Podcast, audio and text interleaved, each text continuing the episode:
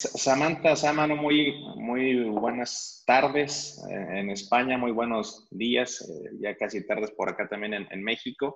Te damos la más cordial bienvenida a esta nueva entrevista para M2M Tribe, donde el día de hoy nos hablarás pues un poquito o un bastante acerca de nutrición. Eh, Samantha, no sé si nos quisieras platicar brevemente acerca de, de, quién es Samantha Samano, dónde te encuentras actualmente, este, qué labores desempeñas, etcétera. Y Oscar, muchísimas gracias por la invitación. La verdad es que vi su proyecto y me encantó desde que me pasaron el link ahí de, la página, de las redes sociales. La verdad es que está muy, muy padre. Muchas felicidades. Ojalá que sigan juntando otros profesionistas que también aporten este, información que, bueno, sea valiosa para todos los demás. Y pues muchas gracias por la invitación. Y bueno, yo acá les cuento que yo me llamo Samantha Sámano, soy nutrióloga, soy mexicana, tengo más o menos 10 o tal vez ya 11 años de experiencia. Yo soy leonesa, viví muchos años en San Luis Potosí, ahí me desempeñé mucho en, en el área de nutrición, en el área de la docencia, eh, en el área clínica también. Y bueno, ahora el, el, un nuevo cambio académico me trajo para acá. Eh, me vine a estudiar otra maestría, ahora fue en el área de nutrición. Y bueno, tengo acá ya 10 meses. Estoy acá haciendo este segundo máster, ahora en el área clínica. La verdad es que estoy muy contenta, la experiencia ha sido muy buena. Y bueno, esta situación del coronavirus también me, me tomó por sorpresa, igual que a todo el mundo, pero bueno, me tocó acá. Y bueno, ahí en, la adaptación y todo, pero pues ahí vamos mejorando un poco a poco. Oye, ahí Samantha, digo nada más porque se me hace que a lo mejor dentro de en la entrada de la entrevista se, nos, se nos perdió esa información, pero cuando dices, yo lo estoy haciendo acá, ¿acá es dónde? Acá es en Barcelona.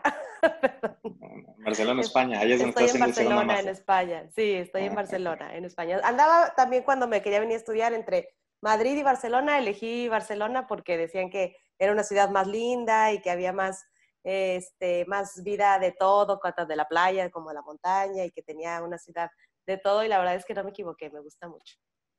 Y, de ahí digo nada más por pura curiosidad, Samantha, eh, ¿la idea fue hacer el máster allá para y aprovechar la ciudad o es porque hay alguna, vamos a decir, este, un tema de especialización que no encuentres en Estados Unidos, en Latinoamérica en otra parte del mundo? O sea, ¿por qué España? Fíjate que eso fueron dos cosas que se complementaron. Yo participé para una beca mexicana en donde el propósito tenía eh, traer de regreso a México algún beneficio para la sociedad. Entonces, había ciertas áreas de prioridad. Una de ellas era em, el envejecimiento saludable de los mexicanos. Se supone que la población mexicana en unos 20, 30 años, la gran cantidad de la población mexicana van a ser adultos o adultos mayores. Entonces, estaban viendo que, bueno, la calidad de vida de los adultos mayores de México no es tan buena comparada con otros países.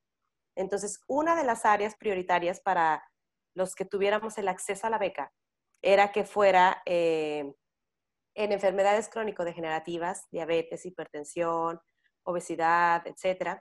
Y otra era un envejecimiento saludable.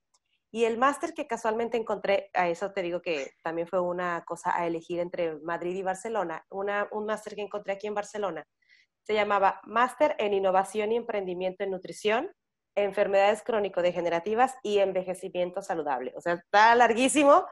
Y el primer año ahora estamos viendo solamente enfermedades crónico-degenerativas. El siguiente año es envejecimiento saludable y lo que, lo que comentábamos hace rato en la entrevista de innovación y emprendimiento. Entonces creo que va a estar increíblemente interesante.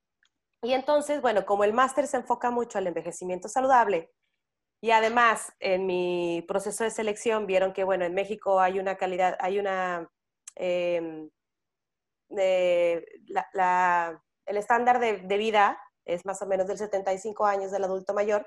Y acá dices, bueno, ¿por qué, ese, ¿por qué la gente muere arriba de los 90 años y en México alrededor de los 75, no? Entonces ahí todos esos factores como que convencieron al jurado a, los sinodales de, en, mi, en mi selección de la beca y bueno, pues todo se, se concretó de esta forma y la verdad es que está muy bien. Y ahora que entremos como un poquito más en la área de nutrición y todo esto, fíjate que sí hay mucha diferencia y hay muchas cosas buenas que traer de México para acá y otras buenas que aprender de aquí que podríamos poner en práctica en México y que realmente se nota que la diferencia de la población, aquí los adultos mayores de 90 años siguen yendo al súper ellos solos, salen y se siguen tomando la copita ellos solos, van por el cafecito ellos solos, ¿sabes? Son como que son muy independientes porque todavía tienen mucha calidad de vida. Entonces dices, bueno, ¿qué pasa en México? ¿Qué estamos haciendo en México diferente? Que a los 75 años, si no tienes quien te cuide, o a los 80, a los 85, o todos estamos enfermos de esa edad, ¿no? Entonces hay, hay muchas diferencias que podríamos, pues, aprenderlas de aquí para mejorarlas allá o ponerlas en práctica ya, en México. Y, fíjate, digo, ahorita, ahorita que nos platicas esto, creo que nos va a dar muy buen tema para desarrollarlo. O sea, no solamente es el tema de nutrición, sino esto de que nos hablas ahorita de, de cómo mejorar esa calidad de vida, cómo tener ese envejecimiento saludable y, sobre todo porque, y, me ganaste a lo mejor ahí la pregunta, que era lo que iba a hacer este, te iba, te iba a consultar, es, creo que en, en esto de eh, hablar de longevidad, la longevidad como tal, este promedio que exista, no sé, en España contra México y a lo mejor eh, compararla con China o etcétera, eh, se me hace bien interesante y sobre todo porque yo creo que sí es, debe de haber una relación, o no, sé si nos platicas ahorita más adelante de eso, Samantha, pero que, quisiera desarrollar una relación entre la calidad de vida, la nutrición, el ejercicio, etcétera, el, el tipo de vida, con cuánto, cuánto vayamos a vivir. Y tú, ahorita nos dabas ¿Y cómo, ¿Y cómo lo vayamos a vivir? Porque no es lo mismo vivir los dos, un español y un mexicano a los 90 años que un español sano a los 90 años y un mexicano enfermo a los 90 años. Entonces ahí y, que, y que ese, ese, precisamente es el punto que quisiera estresar más adelante. Digo, ahorita que nos platiques esto porque vamos para allá, pero, ahorita me dices, a lo mejor la longevidad en México son 75 años, y sí, es que es el, el, promedio decir, de vida, eh, es 75 años en México, 90 años en España. Pero yo, haciendo el caso, digo, y que es algo que quisiera platicar más adelante, más para adelantarnos un poquito, es que incluso es esa misma, como tú dices, no depende de cuántos años vivas, sino, o sea, sí cuántos vivas, pero cómo los vivas. Y, y en ese sentido es que hoy, o sea, yo, yo te digo, yo aquí en México veo mucha gente que no te vayas tan lejos, o sea, ahí yo veo chavos, o sea, chavos por decir, no sé, 24 años, que se ven muy mal, ¿sí me explico? O sea, con problemas a lo mejor de, de alopecia, de, de, obesidad, unos con hipertensión, este, diabetes, y dices, tienen 24 años, o sea, ¿sí, me explico? Y ahí ves otras personas que a lo mejor las ves de 40 o 40 años y les ¿de cuántos años tienes? Tienes 40 y te, imaginabas que tenían 60, 65 o una cosa así, o sea, donde dicen, la vida los ha tratado muy mal y yo creo que no la vida, la calidad de vida que como tal ellos llevan. Vida que entonces, entonces, pero mira Samantha, si, si, me lo permites, quisiera este, que, que, a lo mejor empezáramos de lo muy general, de lo muy básico, a ir desarrollando estos temas y ver cómo se va, cómo se va relacionando esto, pero te digo que va muy enfocado en ese nicho que tenemos nosotros como que tal es el de wellness, que si no estoy mal, creo que el nicho como tal lo estamos inaugurando contigo, porque no habíamos ah, tenido hasta el día de hoy entrevistas como tal de wellness, entonces nos hace súper bien, este, creo que nos va a dar para mucho y empezamos con el pie derecho. Bien, eh, excelente. Entonces, aquí, eh, Samantha, si nos puedes decir, bueno, en temas, en, todo esto de, calidad de vida, de nutrición, de, de wellness, ¿Qué son los generales? O sea, para que la gente, eh, como tal, vamos a decir, que no esté tan relacionada con el tema o algo, que, ¿qué pudiéramos entender por nutrición? ¿Qué pudiéramos entender por calidad de vida? ¿Qué pudiéramos entender por, estos generales? Y ya de ahí lo vamos decantando hacia cada uno de los puntos específicos de, y recomendaciones, ¿no? Bueno, sí, Oscar, mira, te platico. La nutrición, bueno, es, el, es el, la ciencia que acompaña todo esto de la alimentación. Tú sabes que la alimentación nos acompaña desde el día que nacemos hasta el día que, que fallecemos. La alimentación a lo largo de la, de la, vida, de las etapas de la vida, tiene diferentes características. Eh, tú que tienes bebé, eh, puedes alimentar a tu bebé de cierta forma. Que si está una mujer en etapa de embarazo, necesita otra categoría de alimentación. Si hay una persona que sea deportista de alto rendimiento, necesita otras características en su alimentación. Entonces, de una forma u otra siempre está presente. Un adulto mayor a lo mejor ya no eh, puede morder alimentos sólidos, entonces hay que dárselo en, papilla. Entonces, como que a mí siempre me ha gustado mucho esa onda de la alimentación porque siempre está con nosotros, no siempre. Es, es, una, es una área muy linda, muy bonita, muy noble y todo. Aunque dentro de toda ella, bueno, hay muchas, mucha desinformación como siempre y ahora, bueno, con el Internet y, bueno, ahora yo no sé si yo lo haya visto un poco más en esta época de la cuarentena y todo, pero de verdad que hay mucha desinformación en Internet, yo creo que porque estábamos más tiempo frente a la pantalla, pero sí está impresionante y la gente, hay muchas ocasiones en que sigue lo, eso bueno, es el pan de cada día, ¿no? Sigue lo más sencillo, lo más fácil, lo más accesible, en lugar de, como siempre, irse con un profesional que esté capacitado en ello para tener realmente un cambio de hábitos, ¿no? Entonces, creo que realmente, por ejemplo, en mi área, en, el área de salud y de nutrición, yo a lo que más me dedico es cambio de hábitos, cambio de hábitos, cambio de hábitos, porque creo que esa es la única forma de llegar a un objetivo y a una mejor calidad de vida en cualquier etapa en la que te encuentres. O sea, puede ser un bebé, puede ser un niño, puede ser una mujer en etapa de embarazo, puede ser una mujer en etapa de menopausia, puede ser un hombre deportista, puede ser un adulto mayor, todos en esas diferentes etapas tenemos diferentes requerimientos, pero no es lo mismo alimentarte con lo que veas en la página de internet a que tengas una asesoría de eh, alimentación especializada para ti, Oscar, para mí, Samantha, y que podamos como potenciar o potencializar más bien este, estos tipos de alimentos que me mejoren mi calidad de vida como Samantha, con las características que Samantha requiere, ¿no? Esa es la diferencia de tener eh, este tipo de sesiones que puede a lo mejor convertirse, no sé, en una consulta y en una consulta yo te digo, Oscar, tus características son esta, esta, esta, necesitas esto, esto, esto, y lo que vamos a trabajar es esto, esto, esto, de esta forma, ¿no? Entonces ahí te acompaña siempre como con un profesional y bueno, está padrísimo porque trabajo en equipo, se logran los objetivos específicos de un paciente. Aunque, como hace rato platicábamos, hay generalidades para la población que sirven para todos, ¿no? Y esas las encuentras hasta en la cajita de cereales, que no es recomendable, las leyendas pequeñitas de come frutas y verduras.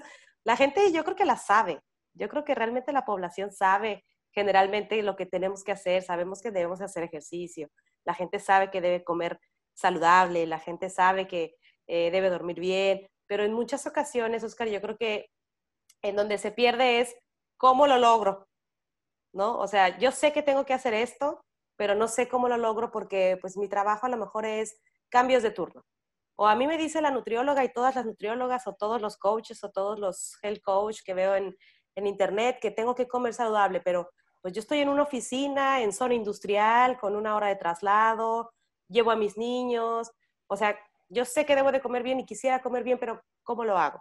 ¿No? O sea, que venga la nutrióloga y me diga mi estilo de vida cómo, y, realmente eso yo lo veía mucho eh, con los pacientes en la consulta privada, que llegaba el paciente creyendo que realmente en su vida no lo iba a poder aplicar. Entonces, como todo, creo que es, eh, pues uno entender por qué estamos buscando eh, asesoría, ya entiendes el paciente que sabe y que quiere cambiar, pero no, no sabe cómo lograr ese primer paso o cómo ir hacerlo, o o como siempre, ¿no? Siempre decíamos, ya me voy a poner a dieta desde lunes. Y crees que desde lunes ya no vas a ver un pan en tu vida, un refresco en tu vida. Entonces, no, significa poco a poco hacer cambios leves, suavecitos, despacitos, de escalón por escalón, pero que sean firmes y que se queden a lo largo del tiempo, porque si no hago una dieta de lunes a viernes y el sábado me olvido de qué es eso, no, no, no sirve de mucho. Entonces, realmente la nutrición es eso, el cambiar hábitos y el lograr que la gente comprenda cuál es la, eh, la mejor forma de adquirir un buen hábito para ellos. Eso creo que es con lo que se quedarían mis pacientes y yo a veces les digo, mira, si tú ya no quieres volver a consulta, no pasa nada. Si de aquí te fuiste con un hábito que hayas modificado para bien tuyo, yo estoy bien servida. Y regularmente ellos después se vuelven tan, tan metidos en ellos porque dicen, ah, es que ahora me puedo subir y bajar corriendo con mi hijo, es que ahora ya no este, ronco en la noche, es que ahora ya puedo hacer ejercicio, es que ahora ya me puedo subir las escaleras. Ellos solitos van notando sus propios cambios y dicen, es que era, era muy sencillo, pero lo veía tan lejano que no podía. Entonces, este, ellos solitos ya se van arrancando, arrancando y luego, bueno, ellos ya me enseñan a mí que cuáles son las recetas y que cómo lo hicieron y que mira que me inventé y bueno, ya el alumno supera al maestro y eso es muy, muy bonito. Oye, Samantha, ahorita que nos platicas esto, digo, sí, eh, desde esos generales que dices, a lo mejor entender en palabras muy, muy sencillas y muy aterrizadas, decir, entender nutrición como, como no es comer frutas y verduras, sino más bien entenderlo como un cambio de hábitos. Creo que eso, eso me gusta bastante. Pero fíjate que ahorita dentro de esta misma explicación tocabas muchos temas y, que a lo mejor yo, yo digo, y los comparto todos también. Eh, y, quisiera ahondar un poquito, yo creo que eso nos da pie precisamente donde quería llegar, que eh, ahorita hablabas de decir, sí con esta, sí con la pandemia, o sea, el encierro lo que ha hecho es, es una realidad y, está documentado y están los datos de que el consumo como tal de, de, redes sociales, de Internet, vamos así decirlo, cualquier tipo de Internet, no solamente redes sociales, se incrementó de manera potencial en estos últimos tres meses. O sea, la gente al estar encerrada y no poder salir a divertirse o lo que sea, el mismo trabajo, lo que hizo es que más, más tiempo en el teléfono. Y eso lo que creo es pues, mucho consumo, mucho consumo, o sea, la, la, demanda como tal de, de, de Internet fue, fue demasiada. Y por lo mismo, mucha gente que se encarga, algo a veces hasta de chismes o información, etcétera, lo que pasó ahí hubo una infoxicación donde eh, empezaron a meter de todos los temas, o sea, ese crecimiento, esa demanda, empezaron a meter de todos los temas que tú quieras, pero no, no existe, o sea, como tal una curaduría de esa información que está en las redes. Y creo que mayormente, digo, no sé si en España tú nos platicarás este, si es así, pero Luego en México creo que la mayoría, o por hablar de las mayorías de la población, o sea, sin querer este, particularizar con nadie, pero creo que las mayorías luego ven algo en internet, en alguna página, y porque ya lo leyeron ahí, creen que es cierto. Entonces, en ese entonces digo, no lo sé, y ahorita es para, donde podemos, y quiero ir decantando este tema, es que eh, esas, esas malas creencias que la gente tiene porque ya lo vio en alguna página de internet donde la fuente no puede ser confiable o no sabemos ni de qué fuente viene, se crean muchos, se crean muchos abismos y muchos problemas, en este caso particular de las dietas, ¿no? Y donde además ya hay, además de esa este, infoxicación o mala información o no, no, existencia de curaduría en temas de nutrición en, Internet, eh, que como tú lo mencionas, lo mejor es acercarse en nutrición y en cualquier tema a los especialistas. O sea, eso es, eso, eso, eso, es claro. Pero es, esa, yo donde quiero llegar ahorita con estos amantes de que ah, yo veo como que todavía existe un mayor problema en esto. O sea, si nosotros contamos la mala información o ese exceso de mala información que ya hay ahorita actualmente con ah, ciertas corrientes que incluso ya hay hoy en día a nivel nutrición, y digo, y por aquí este, estaba notando ahorita que me estás este, platicando porque me acordaba de ello, pero es, y, y porque mencionabas los bebés, ¿no? Este, dieta para bebés o algo así, o sea, ya hay corrientes que son pro lactancia y en contra de la lactancia, ya hay quien está haciendo keto, ya hay los que son 100% orgánicos, ya hay los que... Entonces, hay tan, exacto, ayuno, este, ¿cómo le llaman esto? Ayuno intermitente o algo así. Entonces, ahí es a donde yo quisiera llegar, o sea, que toda esa, eh, que puedan, puedan servir, no puedan servir, puede ser para algunos o no para todos. Yo más bien quisiera decir, esta, para, que toda esa información que por ahí existe regada, este, ahora con el alto consumo de, de Internet. Es, y existen todavía a lo mejor esas corrientes y mitos incluso, ¿no? Que dices, este, tú tómate tal y es esto. Entonces, a lo mejor si nos pudieras platicar un poquito más para decirnos, a ver, ¿cómo están esas dietas, no sé, este, keto, veganos, déficit calórico, ayuda intermitente, este, eh, lactancia, prolactancia, etcétera? Digo, sin meternos en ninguna este, controversia, pero sí a lo mejor con datos muy, este, específicos de qué sí sirve, qué no sirve o para quiénes sirven ciertas cosas y tratar de hacer esa curaduría rápida y breve de todo lo que podamos encontrar, lo que ya hayamos encontrado en, este, Internet, que nos puedas decir, esto sí, esto no, esto sí sirve, esto no sirve. Este, digo, aunque le duela a los carnívoros o a los veganos o a los etcétera, ¿no? Pero... Fíjate que eso, Oscar, acabas de decir la, la frase perfecta. ¿Qué sirve, qué no sirve o para quién sirve y cómo sirve? Eso creo que, yo creo que esa es la clave. Realmente hay muchísimas tendencias ahorita, como tú dijiste, veganismo, vegetarianismo, eh, eh, la onda keto, el ayuno intermitente. Realmente si te metes en tu, en, tu, en tu teléfono, puedes bajar una aplicación y la aplicación te dice cómo llevar un ayuno intermitente. Yo he bajado, por ejemplo, algunas. Si eres un cliente, te sale cero pesos bajar una aplicación y dices, ah, yo he leído por ahí que el ayuno intermitente te ayuda a bajar de peso.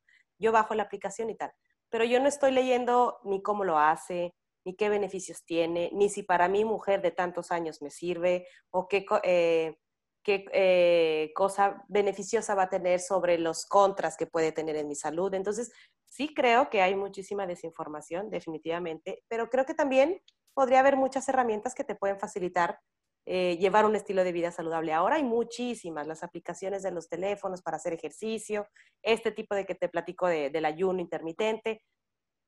Pero fíjate que en esto de la información, la verdad es que sí es un clavado en un mar inmenso. O sea, desde, desde nosotros que podemos hacer una recomendación o no, también te tienes que meter a estudiarle, porque no nada más porque digas, sí, acaba de salir un, un artículo en el que dice que sí hay beneficios, por ejemplo, hablando del ayuno intermitente.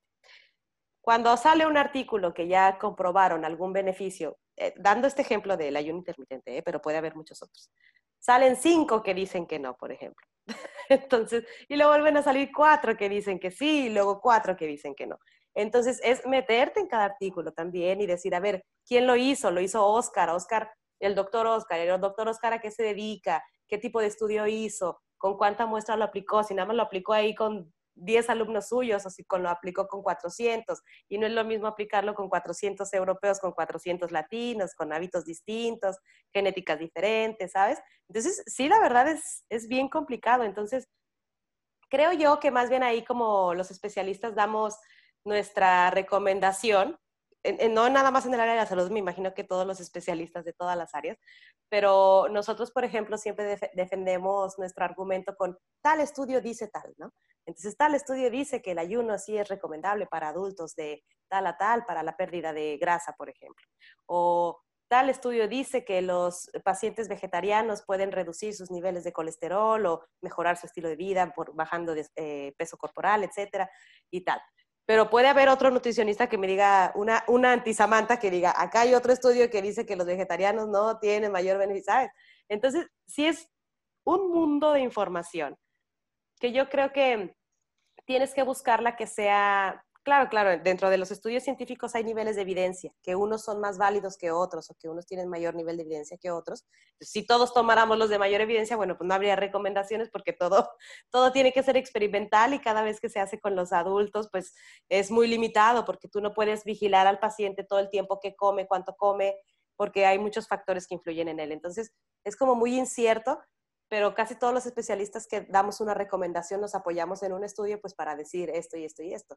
Pero realmente, y la realidad, la realidad es que hay muchos estudios que pueden decir, hay un cambio, pero no es significativo. O sea, sí, Oscar como paciente mejoró, pero pues no mejoró tanto como para que esto fuera una única recomendación. Entonces, a lo que voy es, yo creo que todas estas tendencias tienen un beneficio, sí, definitivamente, pero como te digo ahorita que empezamos este comentario es para quién sí, para quién no, o cómo sí y cómo no. Por ejemplo, hay gente que no necesita un ayuno intermitente, ¿no? Y hay gente que no está acostumbrada, no sé, a hacer un tiempo de comida y a mí me queda perfecto explicarle un ayuno intermitente porque sé que este paciente no tiene este, tantos cambios hormonales, sé que no le va a afectar, sé que está perfecto, eh, creo que le va a ayudar a disminuir el, el, porcentaje de grasa. Ah, para él sí.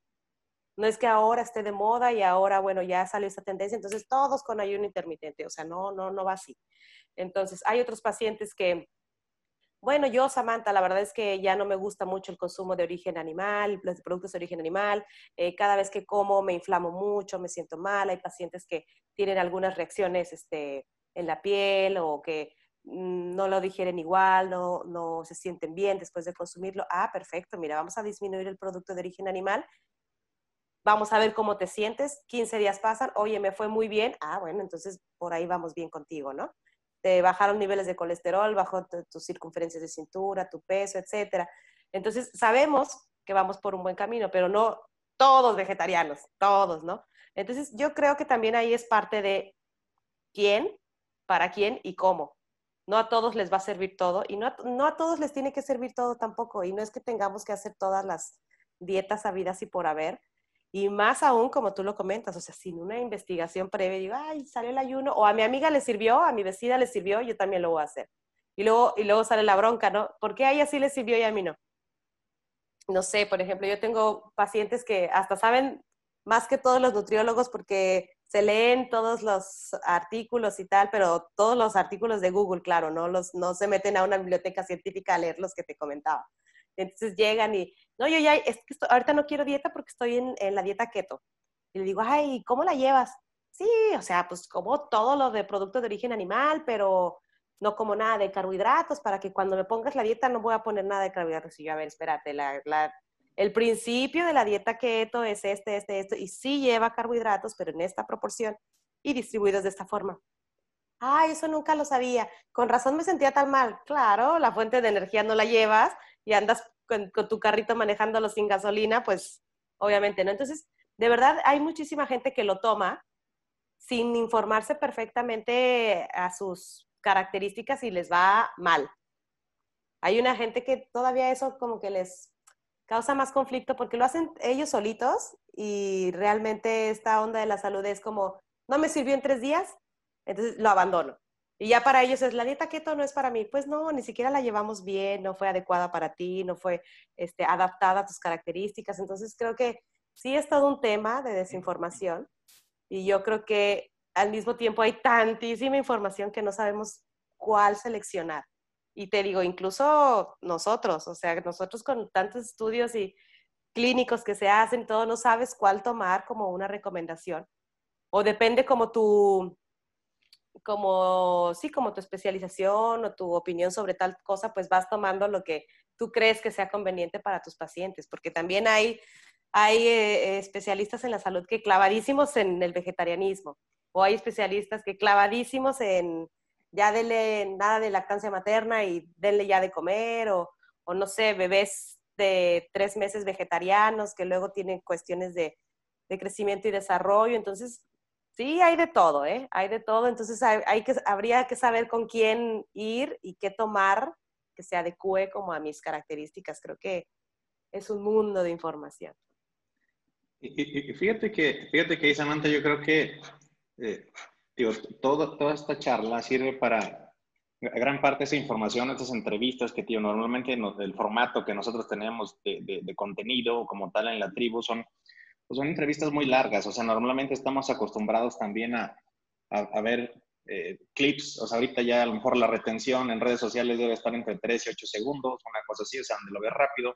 Nuestras entrevistas están contra todos esos, este, vamos a decir, principios de redes sociales donde nos, tenemos entrevistas de hora y media o casi dos horas, ¿no? Entonces, es luego a veces complicado tratar de introducir un formato así tan largo en, redes sociales, ¿no? Y sobre todo que sea interesante, pero a donde quiero llegar es que no, no podemos hacerlo de otra forma porque tenemos que explicar todas estas variantes, toda esta información y todo el contexto que esto lleva, ¿no? Porque creo que si nos centráramos nada más a decir, estos sí son los puntos, esto sí hazlo y esto no hazlo, queda muy corta la explicación y, digo, incluso yo hasta a veces pensaría que para desarrollar un tema en particular, dos horas a veces hasta es poco, ¿no? Entonces, y, a donde quiero llegar con esto es que tú ahorita lo mencionas y, dices, tenemos, tenemos nuevamente que ver que ese exceso, o sea, hay tanta información que incluso para los especialistas, a, que, que dices, yo llevo dos maestrías y hay gente que pueda tener tres doctorados en nutrición y sigue habiendo mucha información en todos lados, en libros, en redes, buena información, mala información. Entonces, a veces hasta para los especialistas es complicado poder tener alguna vertiente o desarrollarlo o etcétera. Que imagínate si eso lo trasladamos a, a la casa de todos nosotros, donde no hay ninguna especialización, donde lo que hemos visto es eh, lo que nos dijo el vecino, la vecina, el amigo, la amiga, etcétera.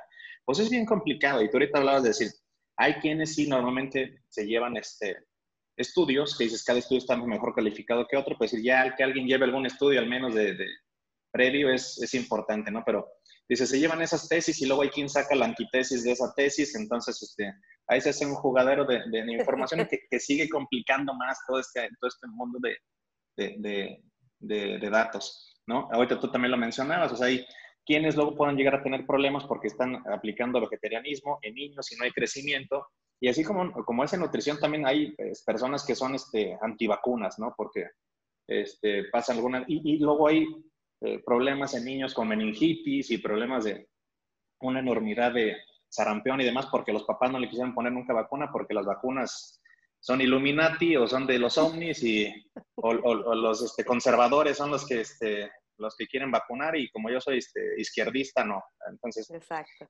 yo creo que todo eso eh, es es muy malo y, entre toda esa información, digo, incluso mala información, pero es esta buena información que tú dices, ahora estamos este 2020.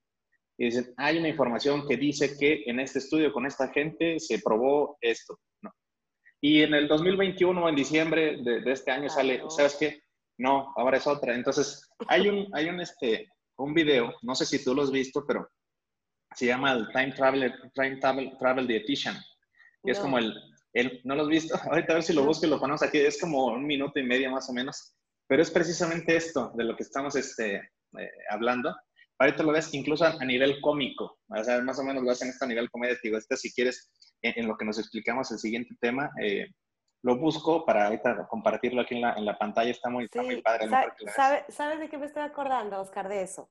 Yo no sé si tú te acuerdas, hace más o menos unos 10 años, el huevo. Pésimo el huevo, no coman huevo, te va a subir el colesterol y el huevo. Todo ya era antihuevo, antihuevo, antihuevo. Después de 10 años, ¿qué creen que no? ¿Qué creen que ya los nuevos estudios nos dijeron que el huevo no era el que subía el colesterol, que el colesterol lo producimos nosotros y que un consumo de un huevo diario no, no, no nos afecta nada? Ah, vuelvan a comer huevo, vuelvan a comer huevo, ¿sabes? Y luego también hubo, había otra, ah, bueno, hace 10 años también, cinco comidas por día, cinco comidas por día, el desayuno es lo más importante, el desayuno es lo más importante, y ahora 2020, el ayuno, no desayunes, el ayuno nada más come en tu ventana de ocho horas de, alimento. Bueno, entonces en 10 años va a salir lo que tú dices, lo contrario. Entonces, por eso te digo, híjole, también para nosotros los especialistas es un mundo de información, un mundo de verdad. Y, fíjate, te, digo, ahorita, ahorita que comentes precisamente eso, en, en este video ya, ya, lo tengo aquí, ya lo busqué. Eh, eso del huevo viene ahí. Entonces, déjame ver si te puedo compartir la, la, pantalla. Digo, dura creo que un minuto y medio o algo así. A ver. Deja, Mira, a ver, espérame. ¿Ahí, ahí ya, ya, ven la pantalla? Ya. Este es, el, este es el que te digo. De hecho, si lo quieren, si lo quieren buscar, digo, no, no hay que ponerle todo esto. This is why eating healthy is hard. Nada más ponle si traen Travel Dietitian. Y es, y es de estos, pon, pon your time. Pero si quieres, para, para que lo veas, tío, está este Se ve bueno. Está bueno, Wait! ahí va. Stop! Don't eat that food! Who are you? What are you doing in our house? I'm from the future. I'm here to warn you, don't eat that food. Why not? The eggs. They're full of cholesterol. What? Cholesterol. It, it clogs up your arteries. Eating even just one egg can dramatically increase your chance of heart attack. Don't eat eggs. Oh my god, thank you. You're welcome. Godspeed.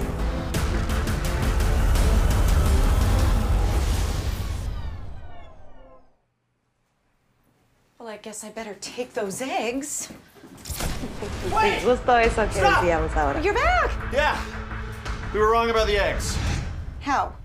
Well, it turns out there's two types of cholesterol. There's good cholesterol and bad cholesterol, and eggs actually have both. So you can eat eggs, but just don't eat the egg yolks. So stick with the egg whites. Thank yes, thank you. Yeah. Godspeed.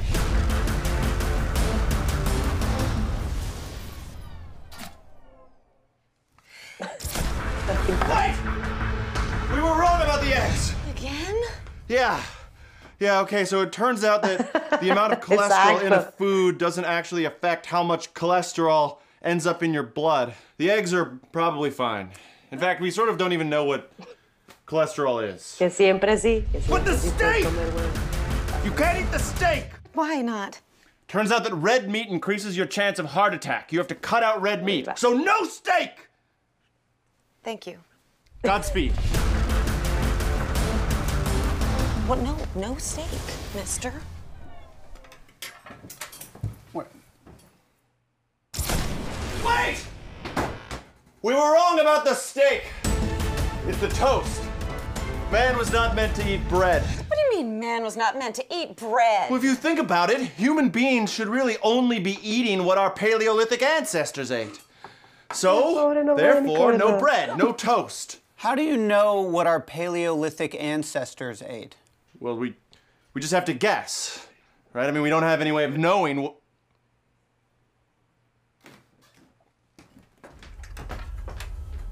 No, sí es cierto.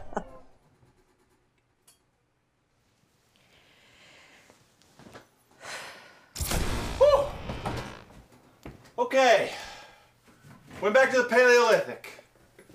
They are not doing well. I don't know what we were thinking. If anything, we should all be eating a lot more bread.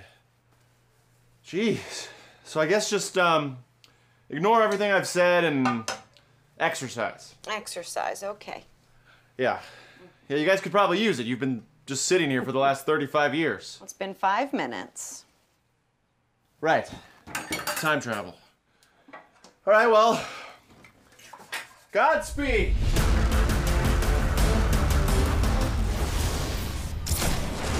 Turns out it's genetic. Doesn't matter whether you exercise or what you eat. I'm sorry I ruined your meal.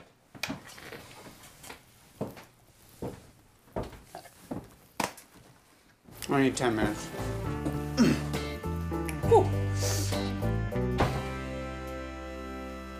Do you want some eggs? I'd love some. I know. What am I supposed to do? Don't eat that food! Who are you? What are you doing in our house? I'm from the future! I'm here to warn you, don't eat that food! Did I f something up? Yeah, yeah, a little bit. Okay. Stop! Don't eat that food! Why not? Okay, who are you? I'm sorry. Who are you? What Go are back. you doing in our house? Y hace, hace 10 años, todas, eh, o sea, como el video ahora lo cuenta como de forma chistosa, pero los estudios decían eso, los médicos decían eso, las recomendaciones nacionales, mundiales de salud decían eso. O sea, entonces, ¿cómo les dices que no tenían razón? Y ahora salen nuevos estudios que dicen que estábamos mal. Entonces, bueno, ahora hay que modificar todo. Y sí, así es. En 10 años van a decir que el ayuno que hicimos en el 2020 durante la cuarentena no era tan recomendable. Entonces, sí, te digo que es una, es una cosa bárbara. Yo en, las cuestiones estas de, de esto es bueno, esto es malo, la verdad es que es bien difícil, bueno, es, es difícil, pero a la vez es muy sencillo contestar porque realmente, Oscar, pues nada es bueno del todo y nada es malo del todo. Ni un alimento, ni un, ni un eh, patrón alimentario, te, yo te digo, hay ayunos que les puede servir a muchas personas, hay vegetarianismo que les puede ayudar a muchas otras, hay este, este tipo de dietas con bajos hidratos de carbono que les puede ayudar a muchas otras, pero para quién y cómo aplicarlo y todo, esa es la cuestión.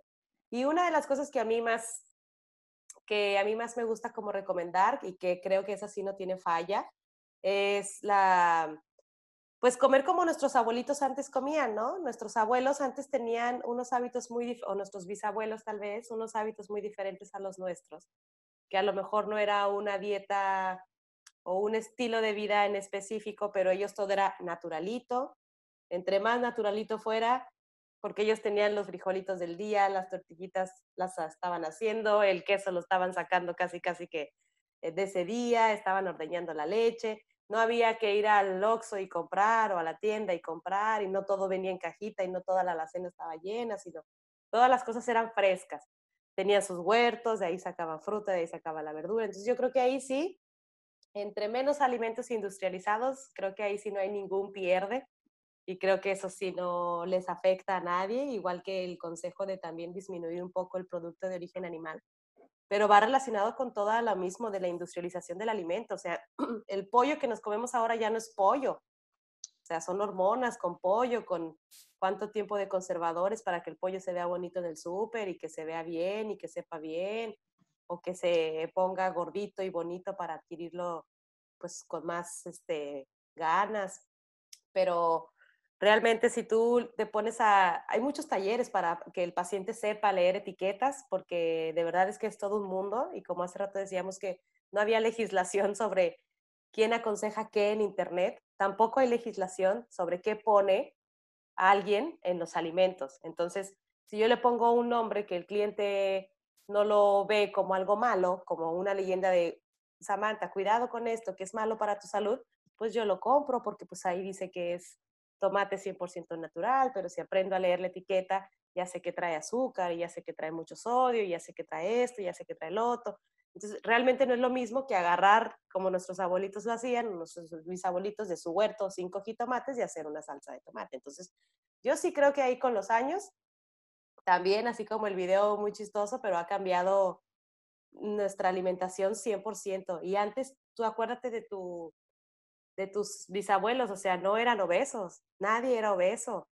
Caminaban muchísimo, tomaban mucha agua, no tomaban tanto refresco como nosotros, no pasaban ocho horas sentadas frente a la computadora como nosotros, se movían menos, algunos ni carro tenían, entonces son como que muchas cosas que las, la tendencia fue modificándose y claro que nos afectó, es como tú dices, ahorita volteas y ves gente de 30 años enferma y tus bisabuelos nunca se enfermaban, ¿no? Entonces nunca tomaban medicinas, ¿qué eso de antibióticos? En ese tiempo yo creo que cada, la, gente tenía un sistema inmunológico bastante bueno, pero porque su estilo de vida era totalmente diferente. No era que un solo producto, como decimos, no era nada más. La leche era leche de vaca, ¿no? Y ahorita hay leche que las bebidas vegetales y la leche es lactosada y la semilla es lactosada y la no sé qué, la no, bla, bla, bla, bla. Ahorita vas al súper y ves todo un pasillo de leches, ¿no? Y antes nuestras bisabuelas literal iban, ordeñaban la vaca y de esa era la leche que consumían. Entonces, yo sí creo que uno de los consejos que siempre les doy a mis pacientes es que entre más naturalito, entre menos de caja vengan, entre menos de paquete venga, creo que es mucho mejor. Y, y ahí fíjate, Samantha, digo, a lo mejor para ir, para ir este también, eh, en, entre todos esos generales, irlo cerrando un poquito, yo creo que esto por lo que hemos platicado es que pudiera haber dos vertientes muy generales fuera de todas estas, este, vamos, corrientes de nutrición y demás, pero que el primero pudiera hacer una recomendación general de consumir cosas naturales, ¿verdad? como te dices, este, cero procesadas, cero empaquetadas, entre más natural mejor. Pero yo también veo la otra, que, que lo platicábamos hace ratito, eh, si va a ser como tal esa dieta y se quieren tener cierto objetivo de bajar este peso, grasa corporal, eh, eh, es más, yo, yo, creo incluso, hace rato no lo mencionábamos, pero también hablar de nutrición que decíamos es este, cambiar hábitos como tal alimenticios. Creo que yo también debemos entender por ese, esa etapa de nutrición o estar en una dieta, ¿verdad? como luego muy coloquialmente se le dice, que, que, todas estas dietas o esta nutrición o esto que estemos haciendo, pues, o sea, pierde sentido cuando nos empezamos a sentir mal, ¿no? Entonces, tú hace rato lo mencionabas de gente que dice yo, este, cero carbohidratos. pues sí, pero ¿y cuánto tiempo lo vas a poder mantener? O sea, a lo mejor vas a tener, vas a bajar ese peso, vas a llegar a lo que, no lo sé, pero probablemente vas a llegar a esa meta que tú alcanzaste, pero eso no es sostenible. O sea, como ser humano no puedes estar toda tu vida o muchos años o incluso, no sé, semanas o meses sin carbohidratos. O sea, eso es eh, fatal. Entonces, y te vas a empezar a sentir mal. A lo mejor dices, sí, ya logré el peso que quería o el, el, que me quedara ese pantalón, esa blusa, ese vestido que yo quería, pero me estoy sintiendo muy mal y me siento desganado y me siento triste. Incluso yo creo que pudiera caer estos temas de mala nutrición por quitar ciertos hábitos y demás que, que no están, donde, donde quiero llegar es que no son personalizados, pudieran servir, pero no están personalizados para nosotros, porque una cosa es de la que comemos y otra es cómo lo procesamos, o sea, nuestro cuerpo también, cómo, cómo lo procesa ahí cuáles son nuestros hábitos sociales, cuáles son nuestros eh, hábitos de, de, de, ejercicio, etcétera. Entonces, pues si esto que le funcionó a esta persona y él tiene muy buenos cambios, no, aunque te dé aquí decir, mira, aquí está notariada la dieta que me dieron y yo la usé y yo, aquí está mi testimonial, pues decir, sí, pero eso no sirve para alguien más donde tu hábito social de ejercicio, eh, etcétera, no es el mismo, o el procesamiento, o la edad, o los años, el sexo, etcétera, cambia. Entonces, no es lo mismo. Entonces, hay esa corriente de lo mejor decir, vayan hacia el lado de lo natural, por dar un, un, un, una recomendación muy general, pero la otra es, también busquen personalizar su dieta, porque sí, si tú quieres ser eh, vegetariano, keto, este, lo que necesites, es, puede funcionar, pero que sea personalizado a ti, que vean qué es lo mejor para ti, para que logres el objetivo que estás buscando, y dos, te sientas bien, te sientas mejor que como estabas, ¿no? No es decir, ya estoy en un peso y me siento mal, y no duermo y tengo problemas de ansiedad y tengo problemas de... Porque, porque la nutrición como tal, digo, aporta muchísimo a todos estos temas. Entonces sí que sea personalizado cualquiera de esos corrientes que quieran este, eh, pues experimentar.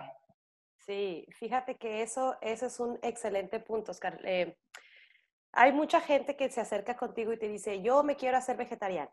Y eso es lo más padre que te diga, pero no sé cómo. Entonces, vengo contigo para que me digas si puede ser paso a paso, si puede ser por niveles o si lo puedo dejar de todo, pero no me quiero sentir mal. Me, he leído que hay deficiencias, entonces quiero ver si sí o si no, o si necesito suplementación, sí o si no. Esos son los pacientes como que ya lo trabajaron tanto tiempo que llegan contigo y te dicen, bueno, lo quiero hacer, pero quiero que tú me vengas a decir si es apto para mí o no. Entonces, como que ellos ya traen su idea, ya la trabajaron, ya, ya leyeron, ya estudiaron y traen muchas dudas y quieren llegar a decirte, tú ayúdame a, a ver si este estilo de vida es, es, bueno para mí. Y yo creo que esa es una de las mejores opciones. O sea, yo, te, yo quiero hacer el ayuno, yo quiero hacerme vegetariano o disminuir mi consumo de carne, tal vez. Pero dentro de eso, dentro de esos estilos de vida, una orientación también puede ser, o sea, la base para que el tratamiento pueda funcionar o no funcionar, ¿no? Porque no nada más el ayuno se toma, como te decía yo, en la aplicación y bye, sino el ayuno, a ver, Samantha, ¿a qué hora, qué actividad haces? Eh, cuántas calorías necesitas, a qué te dedicas, a qué horas haces el ejercicio. Entonces, todas esas características se pueden incluir dentro de un estilo de vida que tú desees y que sea apto para ti. Ya el especialista te va a decir sí o no, Oscar, sí o no, Samantha, porque tú haces esto, porque tú haces aquello, pero te puede acompañar a lograr ese objetivo en trabajo en equipo. Yo creo que eso es muy bueno. Y otra cosa ahorita que, que me acordé que dijiste, que, que eso también lo decimos nosotros mucho. Yo, por ejemplo, no recomiendo mucho un tratamiento dietético que tenga una vigencia, porque para mí eso no es como muy confiable. O sea, el, no sé, hay, hay tipos de dietas, no sé, por mencionar ahora que estamos con el ayuno intermitente. El ayuno intermitente lo recomiendan para cierto periodo de tiempo, de tres meses, seis meses, etcétera, máximo. Para mí no es algo que sea un estilo de vida, o sea, un estilo de vida no es para seis meses. Si en seis meses nos vamos a tener que volver a ver y te voy a decir, oye, Oscar, ¿sabes qué? Ahora ya olvida todo lo del ayuno, ahora vamos a cambiar esto. Yo hasta me siento como, bueno, ¿qué le dije estos seis meses, no? Pues, al revés, sino, Oscar, si tú y yo ya no nos vemos, tuvimos dos sesiones, si tú con esto sigues toda tu vida, no te va a pasar nada. Si quieres, ya no pises el consultorio, pero con esto no te va a pasar nada. Y incluso, por ejemplo, en, en muchas consultas que tuve ahí en San Luis me decían, oye, pero te tengo que traer a mi esposo para que le des una dieta a él eh, y otra a mi hijo. Y yo decía, bueno, ¿qué, qué, qué mujer o qué hombre quiere cocinar algo para su esposo, algo para la esposa, algo para el hijo? Se va a volver loca y aparte los dos trabajando, el chiquito en la escuela. O sea, dije, no, no, no, no, o sea, la, esta dieta es para un paciente con diabetes, para un paciente con hipertensión, puede servir para ti, le puede servir a tu hijo, lo único que cambiaría a lo mejor serían las porciones, pero esta no es una dieta que, que le vaya a hacer daño a alguien. Entonces a eso me refiero con que serían recomendaciones que a todo mundo le sirvan, pero bueno, ya en la sesión se trabajan los hábitos específicos del paciente que tengas enfrente. Pero yo le decía al paciente, tú llévale esto y cocínale lo mismo a tu esposa, o a tu esposo, o a tus niños, nada más modifica estas porciones y cámbialo así, así, así pero era una dieta que era apta para todos, ¿no? O sea, no, no le hace daño a nadie. Pero imagínate que yo lo mande con un ayuno y le diga, sí, al chiquito que lo mandas a la escuela en etapa de desarrollo y crecimiento, mándalo sin desayunar y que coma hasta las 2 de la tarde, bueno, no es algo aplicable para todos, ¿no? Entonces, sí creo que hay que ser como muy cuidadosos en ese tipo de cosas y si tú tienes como ese, esa, ese gusto por cambiar es, o el estilo de vida o el fundamento, lo que quieras hacer, si te acompañas con un especialista, perfecto, pero a mí no me gusta eso que, que tengan una vigencia y que luego ya vuelvas a, tu vida como normal, como que no, no es mi estilo de recomendación. Creo que no es por ahí más o menos.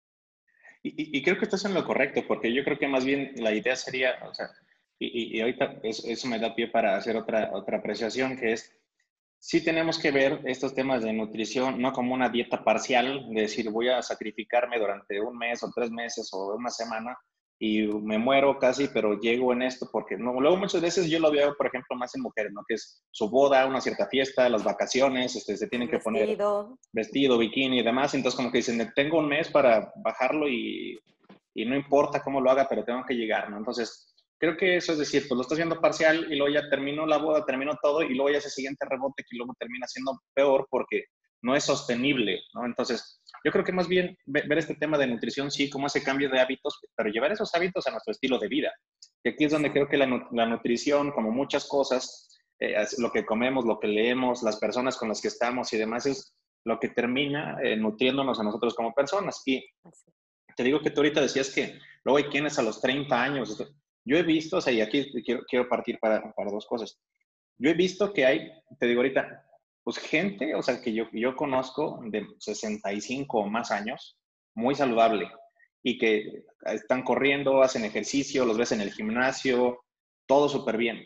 Y veo gente de 20 muy mal, ¿se me explico? Entonces, este, y no solamente físicamente, o sea, también psicológicamente, donde digo es que tienen problemas este, de, de, obesidad o de alopecia o de etcétera, pero también luego tienen problemas de ansiedad, de este, diabetes, hipertensión, o sea, decir, no solamente se ven mal, se sienten mal y realmente están mal. Y digo, eso a los 20 años, entonces, no sé, 22, 24, 27 años, y los ves así tan mal, entonces, ¿y, y cómo decir? Y, y, viendo, o sea, lo, normalmente haciendo un análisis así muy general sin conocer a detalle a las personas, pues dices, lo que pasa es que el estilo de vida de esta persona es bien diferente a la de esta, o sea, y, y que ahí es, te quería preguntar, hablamos que, por ejemplo, aquí en México, y creo que esa, esa, esa tesis o esa maestría que en la que ahorita tú estás, Samantha, que es de envejecimiento saludable, veíamos que el promedio como tal, digo, no, no sé de cuándo sea este dato, pero era de la longevidad, era promedio en México de 75 años contra 90 años en España. Yo leí un artículo, digo, no sé qué, y porque no me acuerdo ni la fuente, y fue más así como de, de pasadita, que creo que decían que ya ahora con estos, o sea, nueva nutrición, nueva suplementación, nuevos este, medicamentos, tratamientos este, médicos y demás, pudiera ser que lleváramos esa longevidad a 100 años o una cosa así, o más de 100 años. Entonces, si, si es eso posible, o sea, si es, si es de que si nosotros llevamos un estilo de vida eh, en todos los sentidos, ¿verdad? Este, humano, mental, psicológico, físico, medicamentos y demás, pudiéramos llegar a esos, o sea, no digo, es que si hay una persona que murió a los 130 años, sino, o sea, en un promedio general, decir, la longevidad ahora ya la llevamos a 100, 110 años. Eh, al cambiar hábitos alimentarios, hábitos o sea, en general, de, de No sé, salud, si, si hubiera una receta por ahí muy general, o sea, diciendo con cosas naturales, con este, especialistas, con otros medicamentos, cuidándote de estas maneras, evitando estas otras cosas, o sea, sí es, sí es creíble, sí es real, que dices, si yo sigo esta guía, llego a los 110. Claro, sí, sí, sí, yo sí creo que incrementamos la longevidad, por supuesto. Fíjate que ahorita que, que decías eso de que todo nos alimenta, sí es cierto. No es nada más lo- el alimento que masticamos en la boca ni nada, incluye muchísimos otros factores que a veces ni siquiera alcanzamos a identificar.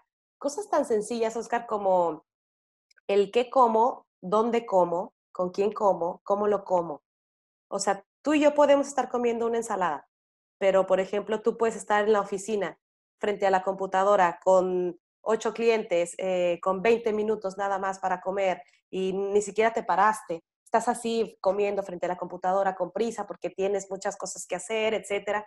No es lo mismo a que a lo mejor yo hoy tuve tiempo y me reuní con dos amigas, comí la misma ensalada en una terracita, ¿sabes? Entonces, o, o no es lo mismo otra Samantha que saque la, la ensalada de la bolsa y diga, ay, qué flojera irme a comer al, al comedor, aquí parada en la cocina me lo como hasta directo de la bolsa porque qué flojera prepararlo.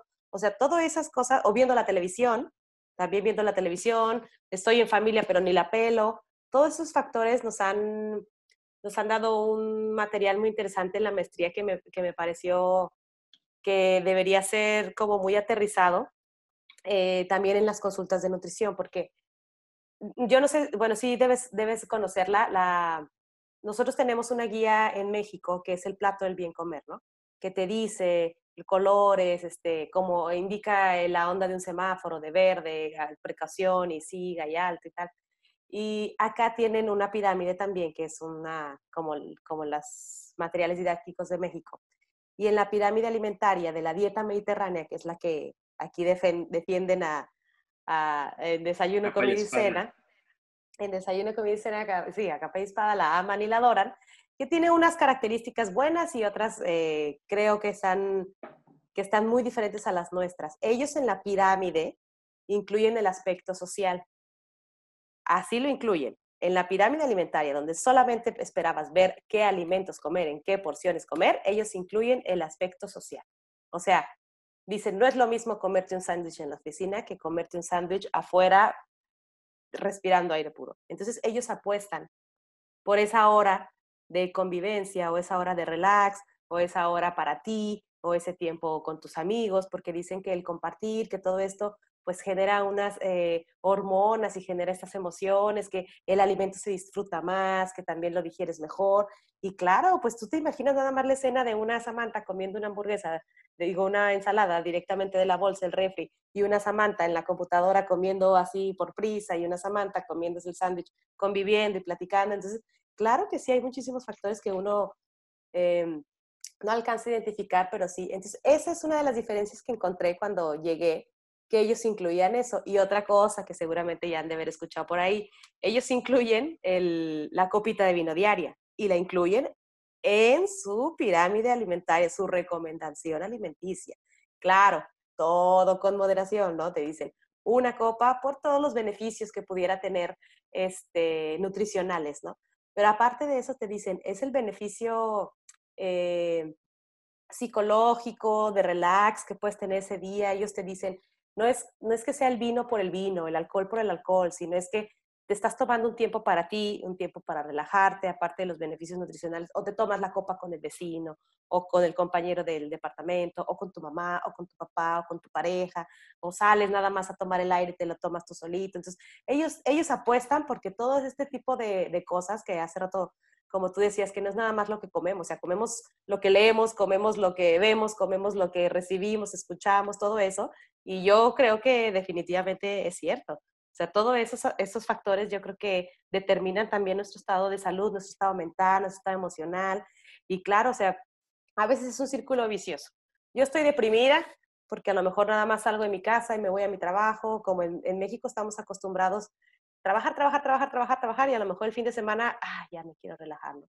¿Y qué pasa el fin de semana? Bueno, pues los hábitos alimentarios cambian. O sea, yo soy una Samantha de lunes a viernes en la oficina y sábado y domingo, pues lo único que quiero es no ser la Samantha de lunes a viernes. Entonces me pido la pizza o me voy al cine y me como esto y me como lo otro. Y luego el, fin, el lunes ya empieza otra Samantha ya deprimida ahí corriendo por el trabajo sin tiempo para mí y tal.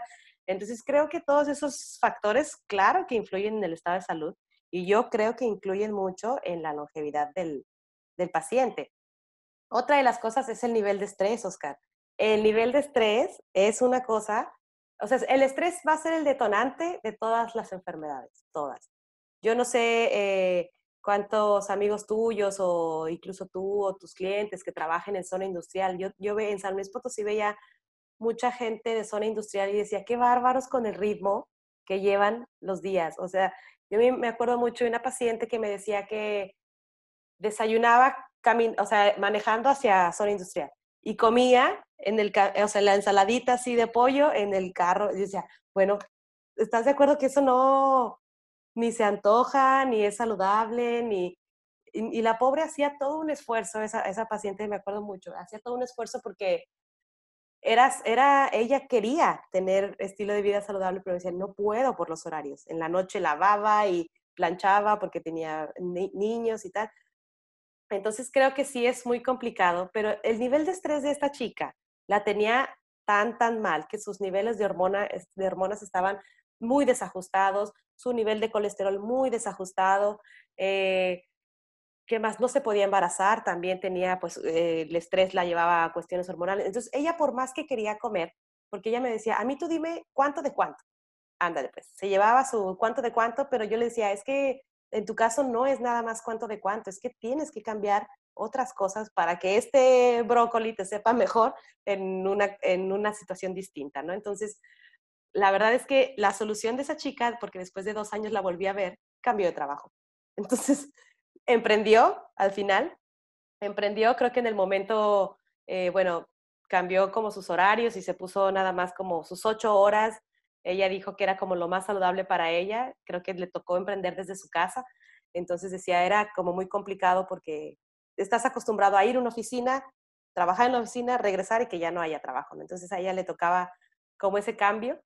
Pudo modificar sus hábitos y dijo, y ya soy la mejor este, paciente del mundo porque ahora ya me siento a comer como gente decente, ya no tomaba medicamento, tomaba medicamento para controlar los niveles de azúcar, tomaba hormonas para poderse embarazar. No, la pobre estaba, pero realmente yo creo que era no lo que comía, porque ella de verdad seguía lo que yo le decía que comiera, pero lo comía en el tráfico de una hora o lo comía frente a la computadora en cinco minutos. Entonces, realmente yo creo que no es nada más lo que comas, sino cómo lo hagas, en dónde lo hagas, este, todo lo que tú decías, que el alimento no nada más es el alimento, sino todo lo demás, tu entorno, te sigue alimentando de cierta o de, de cierta forma, correcta o incorrecta, como hace rato decíamos, que no había una sola cosa que fuera buena o mala, ¿no? Sino que todo es ahí combinación y es multifactorial.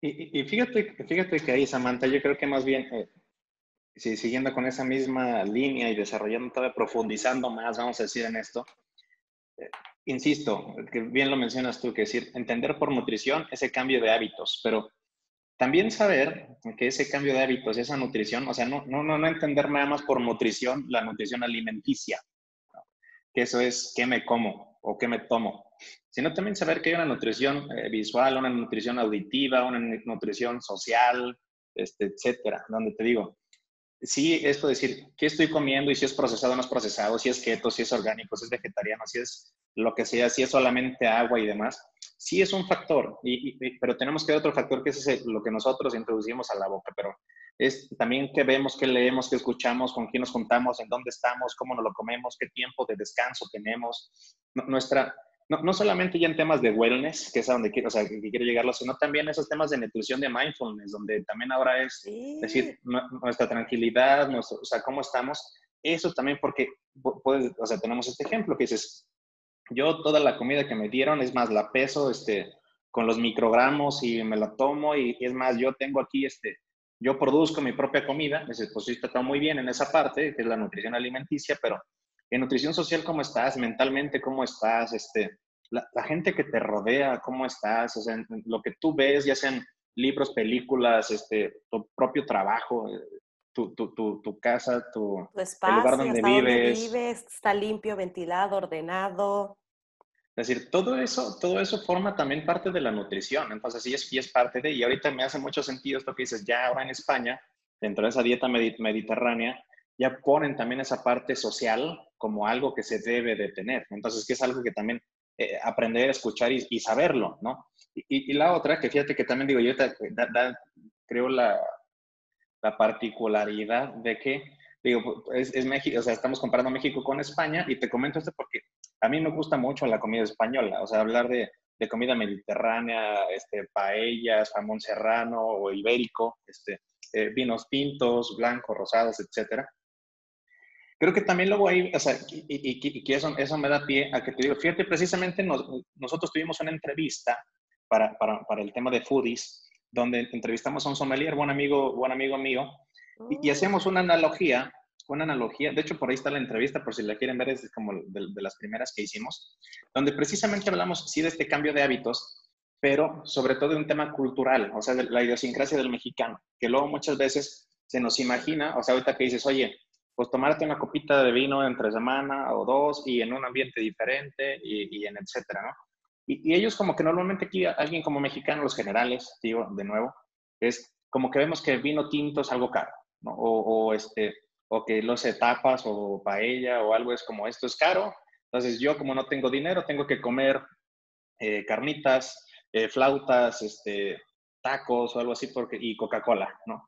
Entonces, decíamos, no, tiene nada que ver, y hacemos más o menos esa analogía, de que no tiene nada que ver lo que comes con lo que cuesta, o sea, qué tan nutritivo es y qué tan, qué tan bueno es, porque les digo, una Coca-Cola, o sea, que te toman, se toman dos cocas o no sé cuántas cocas, luego, y si tú eso lo sumas, o cerveza, o algo así, si eso tú lo sumas con, con 30 tacos y con este, 2 kilos de carnitas y con enchiladas y pozole, digo que hay unas cosas muy buenas, o sea, a lo mejor pozole pudiera estar ahorita no lo platicas, pero como, como que hay cosas que sí están muy mal y dices, pues me gasté 300 pesos, no lo sé. Y creo que eso mismo tú lo puedes llevar a tomar eh, vino, vino, tinto, tomar este, jamón ibérico, carne o algunas otras, no sé, este, carbohidratos y demás en comida española y que se pueden contar muy bien, es decir, no tiene nada que ver con dinero, es más bien que, que tu cultura, como tal, la educación que tuviste en casa o la educación que tienes es no, no tiene nada, eso te enseñaron, ¿no? Eso quieres pensar tú, pero si no tiene nada que ver el uno con el otro, ¿no?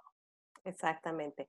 Es que sabes que, eh, Oscar, dentro de las características de una dieta correcta, debe ser, uno, variada, es decir, que dentro del mismo grupo de alimentos incluya diferentes alimentos. Por ejemplo, dentro de los cereales no te voy a recomendar siempre arroz. Es un día arroz, un día tortilla, un día pasta, un día galletas, un día pan, pues le puedes dar variedad. Otra cosa es que sea equilibrada. Y otra cosa, una cosa es que sea equilibrada, perdón, esta es este, que tenga pues las cantidades adecuadas de proteínas, de grasas, de hidratos de carbono para tus características. Pero otra cosa que a mucha gente se le olvida es que sea adecuada. Y en el que sea adecuada incluye también mucho el nivel este, socioeconómico o el nivel adquisitivo para la dieta tú le puedes decir a un paciente, eh, ¿cuánto es tu presupuesto? Porque hay gente que sí, sí sabe cuánto se gasta por semana en el súper o por semana en la frutería y en la, en la verdura, por ejemplo, ¿no?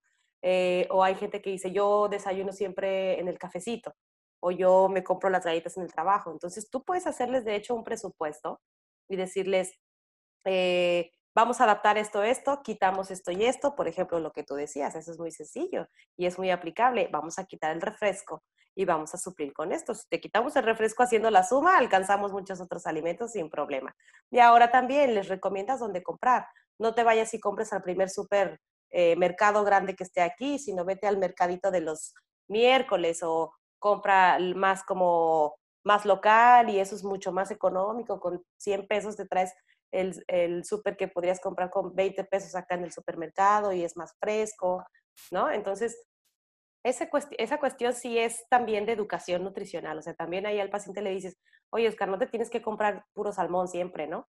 O sea, te puedes comprar eso, te puedes comprar lo otro. Yo me acuerdo mucho que una, una paciente mía me decía, es que como puro, pura lenteja y arroz, pero me lo decía como muy triste ella y como queriéndome compartir que estaba muy apretada económicamente, ¿no? Yo decía, pero es una de las mejores combinaciones nutricionales que tú puedes encontrar, le dije, incluso si tú nunca quieres volver a consumir carne, puedes consumir frijoles y arroz y mira, tienes todos los aminoácidos del día y tú nutricionalmente vas a estar perfecto, como igual que otro que consume carne. Ay, ¿en serio? yo, claro, y, y el frijol y el arroz lo consumía, o sea, le duraba muchísimo y decía, ella estaba fascinada porque con su dieta sin carne podía alcanzar, pero ella pensaba que estaba comiendo muy mal y que, que con frijoles de arroz pobre, que se iba a estar muriendo nutricionalmente. Y yo le dije, bueno, estás comiendo muy bien, yo no sé por qué. Ay, en serio, sí, claro. Entonces, yo creo que todo es educación nutricional. Yo creo que mucha gente no alcanza a identificar todas las cosas que se pueden ir adaptando a la dieta. Esa es la verdad. O sea, hasta, hasta las cervecitas del fin de semana. Hay pacientes que dicen, bueno, pues a mí, la verdad, Samantha, yo el fin de semana me echo mis dos cervecitas, mis tres cervezas. Ah, bueno, pues entonces vamos a adaptar esto entre semana para que te puedas tomar tu cerveza. Ah, perfecto, ¿sabes? Oye, es que yo tengo el antojo. Hay una paciente que yo mis papas siempre, mis papas siempre, dos veces por semana. Bueno, antes, ¿cuánto te las comías? No, pues una diaria. Bueno, vamos a bajarle a cuánto y vemos cuándo, pero mientras que tú me cumplas con esto, yo te puedo dejar tus papitas incluidas. Entonces ya es como ahí el la educación nutricional del paciente de que diga, bueno, esto ya sé que no es correcto, es el pecadito de la semana, pero toda la semana se portó bien.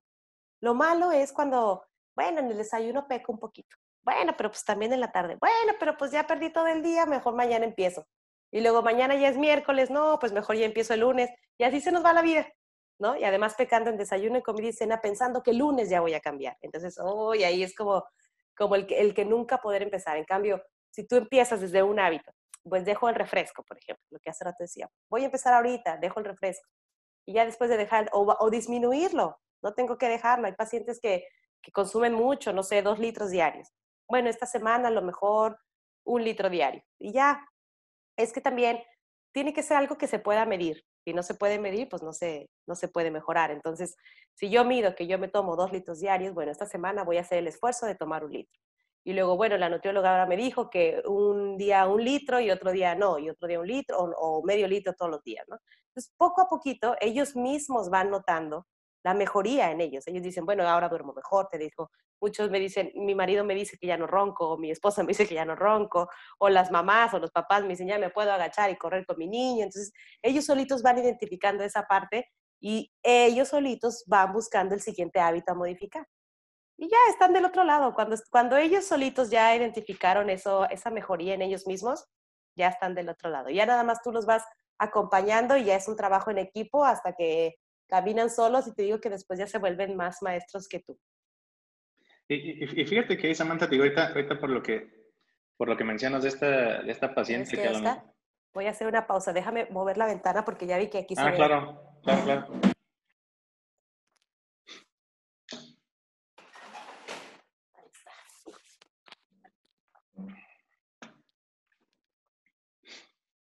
Listo.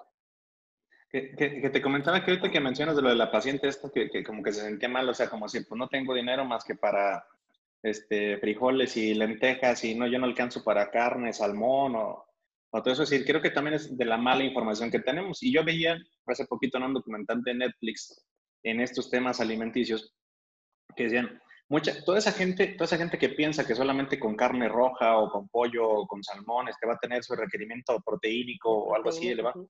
Es decir, pues eso díselo a un gorila, o sea, los gorilas solamente comen semillas o vegetales o bambú y, y si pesan, no sé, no me acuerdo, 250 kilos y están súper fuertes y el porcentaje de grasa de un gorila es bajo, dice, comiendo semillas, básicamente. Entonces, sí, eso es lo que está mal, digo, y, y a lo mejor sería, nuevamente caemos en ese tema de la genética del gorila y demás, ¿no?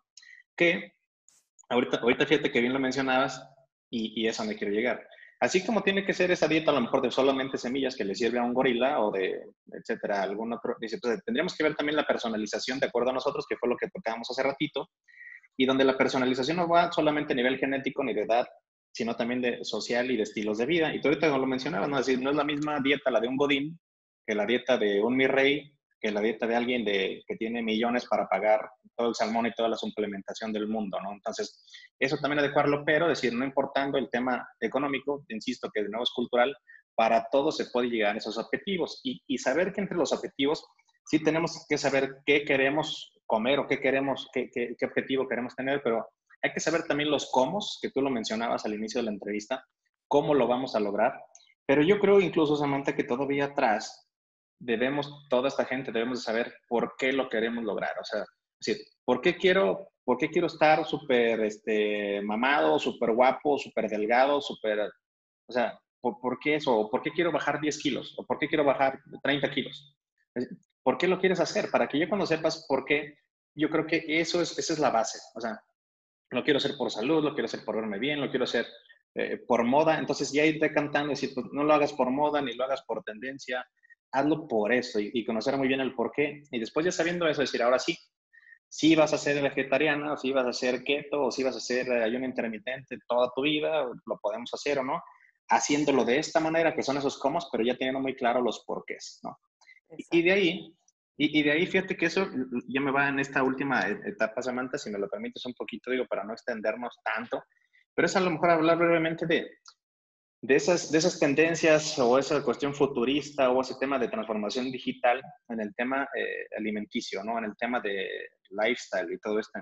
Y fíjate que yo veía, no sé si, no sé qué tanto a lo mejor nos puedes platicar tú de esto, pero veía que ya ahorita hay como, le, le llaman biohacking, es decir, analizamos este, de manera sanguínea eh, a cada persona y en base a ese análisis sanguíneo hacemos ciertos hacks en alimentos, en muchas otras cosas, para poder eh, ultra personalizar las dietas o, tu forma de ser para que logres esa salud, logres esa nutrición, logres todo, pero aquí ya no es de decir, ah, te mido, te peso y de tal, o sea, ya incluso a nivel de análisis sanguíneo, revisan cómo estás tú y en base a eso hacen todo tu plan este de, nutrición.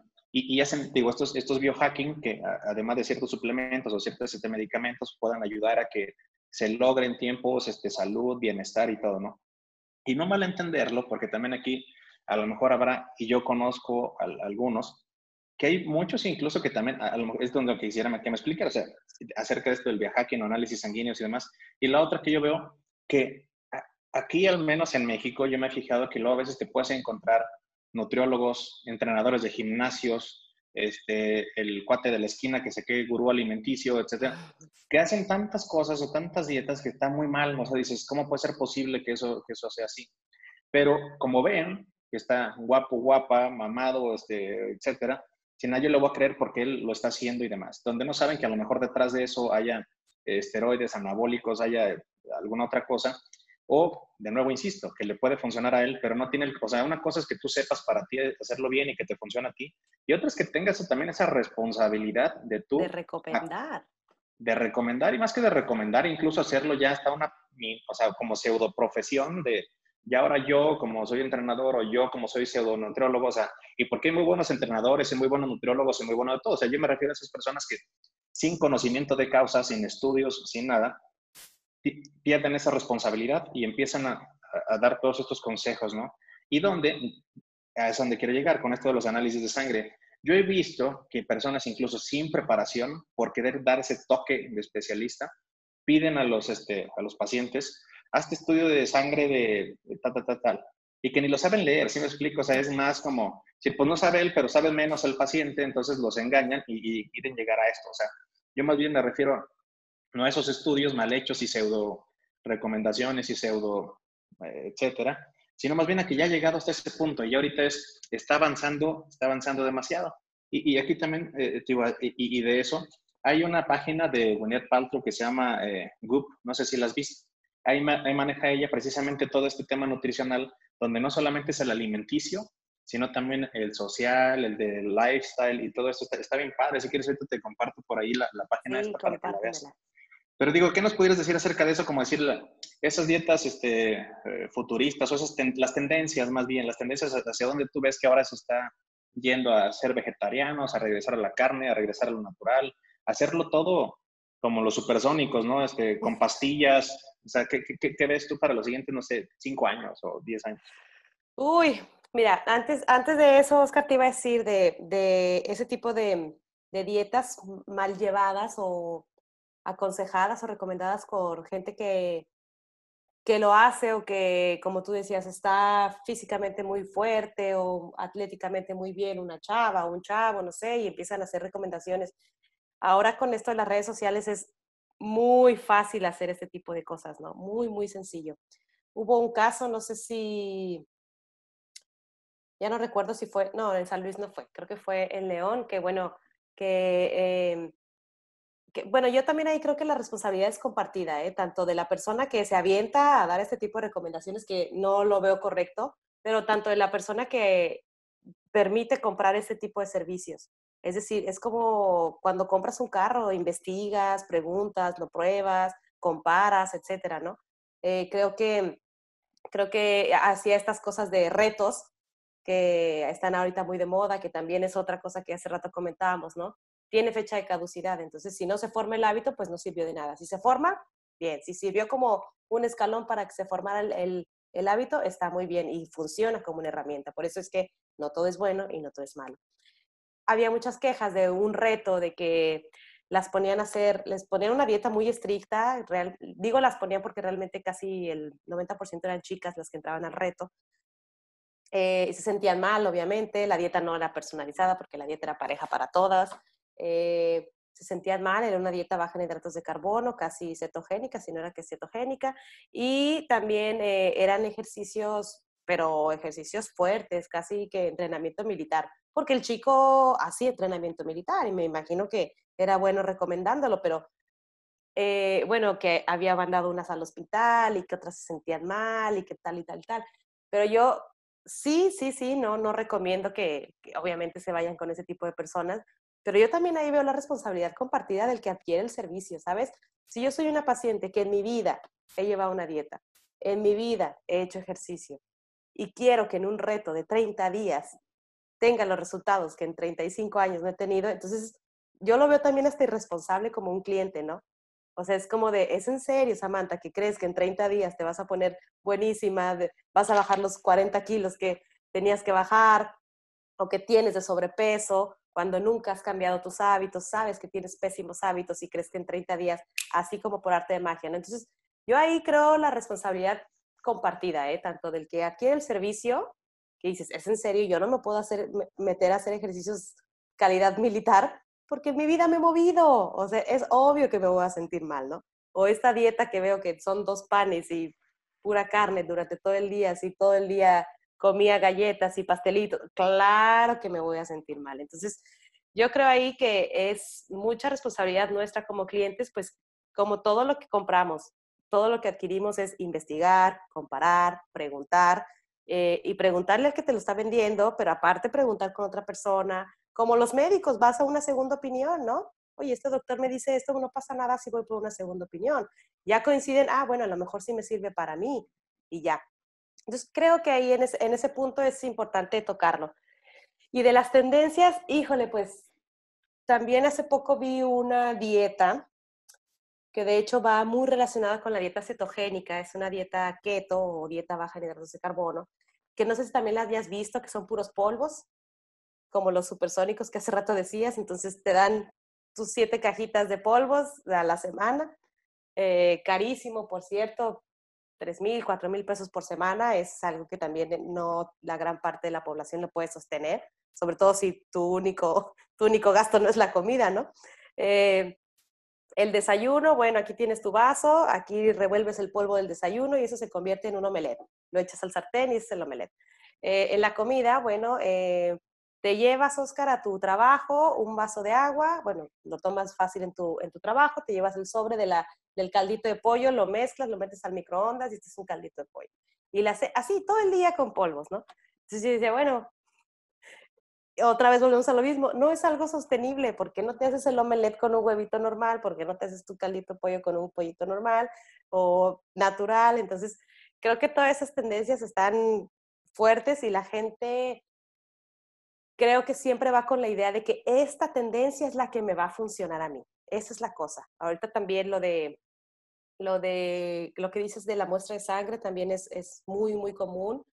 En San Luis, fíjate que no, no mucho, pero en Ciudad de México lo utilizan bastante, bastante, bastante nutriólogas para el tratamiento dietético. Yo te hago un análisis, lo interpreto, habrá gente que no lo sepa interpretar, pero hay, por ejemplo, algunos factores que te llaman de inflamación. Entonces, a Oscar, por ejemplo, dentro de este grupo de alimentos, estos le causan mayor inflamación que estos. Entonces, claro que en base a eso yo te puedo dar una recomendación. Yo te puedo decir, mira, Oscar, estás consumiendo tales frutas. Esta fruta es la que te causa mayor eh, inflamación, ¿no? Inflamación celular, que después no es nada más que te inflame el estómago, es eh, eh, inflamación celular que lleva a otros procesos fisiológicos que a veces sientes que estás decaído, que no puedes dormir bien, que el estreñimiento, que tal, no es nada más como se me inflamó el estómago y nada más. Como muchos otros procesos que los implica. Entonces, cuando ese tipo de bioanálisis te puede dar un resultado para mejorar hábitos de alimentación, yo estoy totalmente en acuerdo con ellos.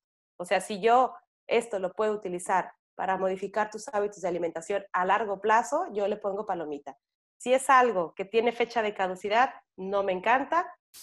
Y, y sabes qué, no eh, también las cuestiones restrictivas, es decir, no a esto, no a esto, o sí, sí, sí, o súper pro de esto y súper eh, malo de aquello, ¿no? Entonces, yo creo que todo un equilibrio. O sea, tú puedes comer un día, como te decía, tus papitas, no pasa nada, Oscar, mientras no sea todos los días en desayuno con mi cena, o sea, velo como un espacio de, de break que tengas ahí para descansar y pecar y todo y lo disfrutas. No sé, hay pacientes que ahora caen en Barcelona, he visto de forma presencial a muchos mexicanos aquí, también acá, entonces ellos siempre preocupados porque decían, pues es que eh, he visto nutriólogas en México, pero, pero acá en, en, Barcelona pues no saben qué alimentos hay en Barcelona, entonces por eso te vengo a ver y tal y todo. Por ejemplo, una chica que era muy, muy, muy, muy metida en pesar y medir y todo, me, me escribe hace como dos días, casi que llorando y me dice, es que me voy a ir de vacaciones, en mi trabajo me dieron vacaciones y me voy a ir cuatro días a, a tal lugar. ¿Qué hago? Y yo, pues disfrutar, pues ¿cómo que qué haces? Pues pasea, te tomas fotos. No, pero ¿qué hago con la dieta? Bueno, pues síguela lo más que puedas. Y el día, es que tengo que comer paella valenciana, pues te la comes y la disfrutas, no pasa nada, ¿sabes? Entonces, o sea, no se trata tampoco de sufrirla, por eso te digo, es un estilo de vida que tiene que ser sostenible, y el día que te tomes tu cerveza, el día que te comas el pecadito, el día que te comas el pastel, el día que vayas al cine y pecas, pues lo disfrutas, lo gozas, ay, qué rico, hace mucho no lo comía, ahí es mi sábado, pero tu estilo de vida no es ese, tu estilo de vida va a ser otro diferente. Y esa comida es como eh, el desahoguito, el relax, el tiempo para ti, y se vale disfrutarlo, ¿no? Imagínate también que te estés comiendo el pecado, sufriendo y llorando porque, ay, esto me va a quitar... Eh, el beneficio que había tenido la, la, semana, no pasa nada, también es parte de lo emocional. Hay mucha gente que también su relación con la comida es, es una enfermedad. Hay otra paciente que también sigo viendo en línea de San Luis Potosí que me decía que, que ya no podía ver los cereales, que ella ya no podía porque la nutrióloga pasada le había quitado los cereales y que estaba, ya que ya no podía. Entonces, bueno, ya había venido conmigo y luego, ahora que yo me vine, pues se fue con alguien más y ahora regresó y muy angustiada, pero ya de verdad angustiada por lo que comiera. O es que no puedo, mi novio me invita a comer unos tacos y yo no me puedo comer uno. Y yo, ay, sí, a mí me cuentas y hasta se me antoja, o sea, cómetelo porque, no, no, no, es que ya me dijeron que ni una tortilla más. Bueno, ahí vamos trabajando esa cuestión y todo. Y ahorita te digo que es de las que se hacen las, las recetas. Ella, de hecho, me manda las recetas a mí, me las presume y me dice que yo las suba a, a mi Instagram y bla, bla, bla, y me las comparte y las anda presumiendo y bueno, ya es una máster pero ella después me decía que de verdad se sentía mal de comer. O sea, algo que estuviera fuera de su dieta lo sufría. Entonces decía, bueno, tampoco es vida. O sea, esa, ese tipo de cuestiones también se tienen que trabajar. Te digo, hay gente que, que tiene esa relación enferma con la comida en la cuestión emocional. Ay, me estoy comiendo esto, no puedo, no puedo. O no sé, la gente que está como muy se me antoja esto, pero no, no, no, no, no voy a poder. Bueno, una cosa es que estés a dieta y otra cosa es que sepas que puedes incluir en tu menú. Eso es la diferencia de una dieta y de una educación alimentaria. Yo te puedo decir, Oscar, esto lo puedes meter en tu menú y ahí es cuando los pacientes van teniendo esa creatividad y esa libertad y esa ese imaginación para irlo adaptando a lo que ellos quieren. Dulce, salado, en la cena, en el desayuno, y ahí ellos ya se hacen felices. Es cuando te digo que ya están como del otro lado, ya están graduados. Pero cuando todavía te crea esa angustia, bueno, tampoco es un estilo de vida saludable, ¿no?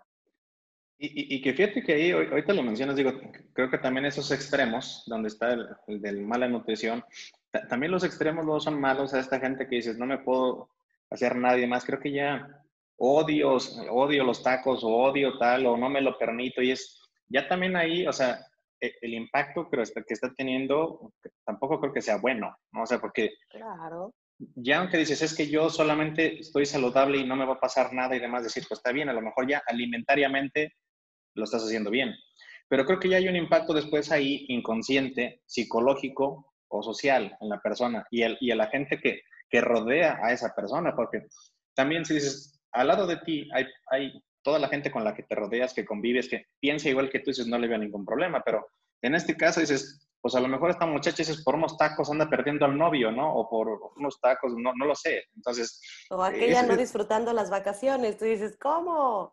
Ahora te decir, pues, pues ya, ya tiene el tiempo, ya tuvo el dinero, ya tuvo el espacio, convivir con la familia para decir, pues no lo, no lo voy a disfrutar porque no hay mi dieta estricta de esta manera, ¿no? Entonces, creo que eso también está mal. Y ese ratito, digo, nada más para lo mejor este, mencionarlo, creo que hablamos de toda esa gente que sigue en alguien más, donde la responsabilidad, si es un hecho que también es como del, vamos a decirlo, del cliente, no solamente la persona que está dando esas recomendaciones de nutrición, de ejercicio, el muchacho este militar que a lo mejor es casi mató a todas esas mujeres que estaban ahí. Fíjate que yo creo decir sí, obviamente, o sea, es también nosotros como clientes que vamos a cualquier lado, eh, somos corresponsables de esto. Hay cierta responsabilidad de parte nuestra. Pero, pero sabes, sabes ahí, Samantha, que yo creo eh, que hay un tema bien complicado de fondo. Si me explico, que luego muchas veces también sí entender que, que si lo vemos, y por eso hablamos del por qué hacerlo.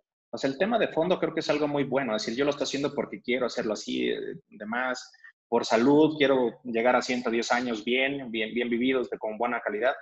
Pero hay alguien que yo creo que aquí es donde se pierde y entre todas esas este, pseudo eh, recomendaciones o influencers o demás, que de nuevo digo, no quiero decir que todos ni, en todos los casos, pero en estos casos muy particulares, donde dicen, Ay, es que está a lo mejor hombre, mujer o quien sea que estén siguiendo es porque es muy atractivo o atractiva o se ve que sabe o demás. Creo que aquí juegan dos papeles. O sea, uno, el decir, creo que muchas veces queremos llenar ciertos vacíos eh, que tenemos nosotros con, con una figura, con una, eh, una apariencia física este, tal, que, que, dices, yo con esa apariencia quiero este, suplementar o llenar estos vacíos que yo tengo. Entonces, luego ahí juega que el ver estos influencers o ver estas personas, hombres, mujeres o quien sea, tan atractivos y, y demás, creo que ahí dice, ya hay, hay, un cierto sentido de que dices, el, obviamente de desconocimiento hacia nosotros, de saber qué capacidades informarnos, pedir segundas opiniones y demás. Pero creo que como hay cierto sentido de pertenencia y cierto sentido de superación, es decir, pues yo quiero llegar con él y por eso estoy así, por eso lo hago y, si él pudo, yo también. Entonces, pero creo que se juntan muchas cosas. Es decir, ahorita creo que en el caso particular de este muchacho, si juntas, que es cero carbohidratos con, con ejercicios tan intensivos, se va a morir. ¿Se me explico? O sea, se va a desmayar, algo le va a pasar. Entonces, creo yo sí decir, sí hay que tener ese sentido de superación, de pertenencia, todos tenemos que llenar estos vacíos, pero no llenarlos de una buena forma y de una mala forma, pero igual aquí, eh, y digo, para no caer sobre todo en este eh, vigorexia, anorexia, bulimia, este, temas psicológicos de ansiedad, etcétera, ¿no? Pero ahorita a lo mejor para cerrar este, Samantha, si me lo permites, quisiera que nos dijeras a lo mejor ya brevemente, decir, ahorita contigo o con, con alguien más, eh, en estos temas de, de aislamiento social, de distancia social, de cuarentenas, es cómo pudiéramos manejar ese tema de nutrición, hacernos una dieta este, o algún plan alimenticio a, distancia. O sea, cómo lo podemos hacer, porque creo que ahí está el tema de, pues no hay mediciones, no hay muchas cosas que presencialmente se hacían anteriormente, que, ahora, pues vamos, por esa misma distancia no se permite, pero ¿qué, o sea, yo, Oscar, ¿qué pudiera hacer contigo, Samantha, para decir, oye, me interesa y demás, pero tú estás en España, o sea, olvídate tú del, del coronavirus, es decir, tú estás en España, yo estoy en México, ¿qué hacemos o cómo lo hacemos? Bueno, dos, dos cosas, Oscar. Fíjate que eh, eh, antes de esta, en el punto anterior que decías de qué, qué me motiva, yo sí invitaría a todos como, como clientes a que siempre eh, se expresen de esa forma con cualquier, cualquier persona que te venda un servicio, un producto, lo que sea, ¿no? ¿Qué buscas? Hay gente, hay como los médicos, no, no todos, hay de todo, pero como ya ves que a veces que no te preguntan ni qué más y nada más te receta y tal, y, sales como de, ay, es que ni le dije nada. Entonces, bueno, ahí, oiga, doctor, yo tengo estas dudas y bla, bla, bla. Y a mí me pasa mucho también eso que decías con, con los pacientes. Eh, que, que muchos pacientes, te digo que ahora que me vine para acá, pues dejé de ver de forma presencial y ahora regresaron conmigo en línea. Me decían que, por ejemplo, la cuestión era que había nutriólogos que ni siquiera los volteaban a ver, ¿no? En la cara. Entonces, literal, nada más te peso, te mido, eh, te doy la dieta y ten, Oscar. Y nada más veo a un Oscar de 1,80 por tantos kilos y tanta edad y le hago su fórmula y ten. También, también nosotros este, desde acá que estamos impartiendo una, una recomendación, tiene, tenemos que ver más allá de lo que es físicamente nada más Oscar y que el cuerpo de Oscar necesita, ¿no? Sino también no tiene ningún objetivo el tratamiento dietético que les des. O sea, es por eso, a mí me da mucha risa, pero aunque yo ya sé el paciente a qué va, la primera pregunta, eh, hola, bienvenido Oscar, siéntate, mucho gusto, soy Samantha, qué gusto tenerte aquí, dime en qué te puedo ayudar, ¿no? O sea, ¿qué vienes a buscar? Para ver si estamos en el mismo canal, si yo te puedo ayudar, no te puedo ayudar, porque pues si no, pues para qué nos, perdemos el tiempo, ¿no? Y hay mucha gente, pues es que quiero bajar de peso. Y en la bajada de peso, bueno, empiezas a hacer la entrevista, empiezas a hacer el diagnóstico y en el diagnóstico tú puedes, eh, bueno, de hecho tú funcionas como una herramienta para el cambio de hábitos. O sea, el paciente a través de ti, de las herramientas que tú le vas a dar, ellos van a modificar el, hábito. Entonces, tú puedes hacer o tú puedes lograr que la bajada, que el objetivo de una consulta, que nada más sea para ponerme el bikini para el verano que viene, se convierta en un, en un objetivo más allá de ponerme el bikini para el verano que viene. Es decir, ay, Oscar, o ay, Juanita, este, sí, tú veniste para el, el bikini o para la boda de tu prima, que en un mes, oye, pero fíjate que ya te analicé, eh, tenemos esto, esto, esto, y estos hábitos los tenemos que modificar porque, por ejemplo, tú no tienes diabetes, pero tus papás sí tienen, entonces con estos niveles de azúcares, tú podrías ser una persona con diabetes, entonces si controlas tu peso, entonces dejas el objetivo del, bikini, del, del, vestido, de la boda, más, más sin importancia y le das más importancia a otros temas de salud. Y te digo, el paciente poco a poco, si tú le transmites de una buena forma, eh, el concepto que tú quieres eh, implementar en ellos y modificar los hábitos en tus pacientes, ellos solitos van caminando. Entonces, yo creo que sí es siempre importante preguntarles, bueno, Oscar, ¿a qué vienes? ¿Qué te puedo ayudar? Dime, dime para qué me buscaste y platicamos. Y en la consulta tú vas modificando ese, esa motivación o vas identificando esa motivación y adaptándola también a que sea un estilo de vida saludable para toda tu vida, ¿no? No nada más, como decíamos, para, para este ratito. Y de, y de esta cuestión del tratamiento en línea, fíjate que me sucedió mucho que yo dejé mis pacientes presenciales de muchísimos años, bueno, un, hasta dejé con quien se fueran a dar consulta y yo ya me voy, yo ya voy a estudiar, ahí nos vemos, luego nos vemos a ver si regreso y tal. Entonces, y después, bueno, un paciente me contactó y me dijo que dame consulta y dije, no, es que mira, yo necesito lo que tú comentabas, esto de pesarte, yo no puedo, es que dame consulta, bueno, dame con quién ir, bueno, te recomiendo con quién ir volvió al mes a escribirme, bueno, yo no sé qué tengo que hacer para que me des consulta, no me gustó, pero eso es bueno. Entonces, ya literal, a la tercera vez ya dije, bueno, ¿por qué no le doy consulta a este pobre hombre? Voy a, voy a buscar la forma. Y entonces, gracias a esto de la innovación y de, la tecnología, y del, del avance y de estas cosas maravillosas que son los teléfonos, hay muchas herramientas que podemos utilizar. O sea, Digo, ahora, por ejemplo, yo creo que mi única limitación es, son los horarios, pero realmente la limitación, te lo juro, Oscar, que ahora no lo veo ni siquiera el pesar y el medir. Eh, ahora es la gente muy visual. Entonces, yo sé que mi paciente, por ejemplo, los que tengo en línea, no, no tienen su porcentaje de grasa. Algunos. Pero, por ejemplo, oye, te tomas la foto detrás, de lado y de enfrente ay, no he bajado nada, Samantha. Ándale, pues, no te vuelvas a pesar, ni medir, ni te veas casi que en el... Tú tranquila o tranquilo, me mandas las fotos en, en, la siguiente consulta. Nos conectamos así como estamos conectados ahora tú y yo. Una foto, no, no, yo no vi cambios, yo no vi cambios. Bueno, se las pongo de comparativo y ahí es visualmente donde, ay, caray, sí vi cambios, ¿no? Y nada más fueron tres kilos, porque la gente siempre quiere bajar los 80 kilos en, en una semana. Entonces, siempre, ay, bajé muy poquito, ¿cuánto? Tres kilos. Y yo, ay, muy bien, yo dándoles la medalla y todo, y ellas, ay, estoy muy decepcionada, y quieren todo. Entonces, ya cuando ven que realmente su cuerpo se está modificando de forma eh, positiva para ellos, ya dicen, ah, claro, claro que sí sirve. Y te digo que después se van, se van metiendo y metiendo y metiendo en, en su propia salud, que te digo, hay unos pacientes que ya compraron su báscula. Entonces, ellas nada más me dicen, dime cómo la uso. Entonces, se compra una báscula porque ahorita ya hay para todos los precios, desde la que compras en el supermercado de 200 pesos que te da todo, y yo acá la, ellos me dan los datos, es como si hubieran ido a que alguien de, mi, de mis colegas lo pesara, yo acá los veo, y la consulta es así, oye, ¿qué modificamos? ¿Qué hacemos? ¿Qué esto? ¿Qué lo otro? Y la verdad es que ahorita con WhatsApp, con FaceTime, con eh, Zoom, con videollamada, es súper sencillo. Están en el súper, ese es siempre, ¿eh? están en el súper y las fotos. Oye, ¿cuál compro? Este, este o este. Ah, bueno, este, este, mándame la etiqueta, este, este, este. Entonces ya, te digo que de verdad ahora lo único que me ha tocado este, ver como una desventaja es la cuestión de los horarios, pero realmente otra no. Con este paciente que de verdad ya, me, ya fue hasta como una amenaza, bueno, ¿qué tengo que hacer para que me vuelvas a dar consulta? Con este dije, voy a regresar. Y entonces les empecé a escribir a mis pacientes, que es donde más tenía era en San Luis Potosí, porque ahí más tiempo trabajé. Entonces les dije, oigan, estoy acá, pero voy a continuar dando citas en línea y, otra vez estoy, estoy activa virtualmente, ¿no? Y acá con los mexicanos ya empecé a dar, a dar consulta también presencial, pero creo que ahorita la tecnología es la forma más fácil de, de aprovechar este tipo de comunicación y, te digo, la única limitante que veo es la cuestión de los horarios, que es esta de, oye, pero entonces nos conectamos a las 7 de Barcelona, pero a las, son las 12 de México, entonces como que a veces digo, ay, ¿qué hora es? Que bla, bla, bla. Es la única, pero realmente la tecnología me sirvió mucho. Otra, otra herramienta, fíjate que hay unas aplicaciones ya muy buenas para nutriólogo paciente. Entonces, yo aquí hago tu tratamiento dietético en mi software y todo, bla, bla, bla. Entonces ya te indico, Oscar, bájate una app porque, pero tú ves para quién sí y para quién no, ¿no? Hay gente que sí le gusta, hay gente que no. Y en el app, en la, en la app, tú te metes y dices, bueno, en mi desayuno me toca un huevito.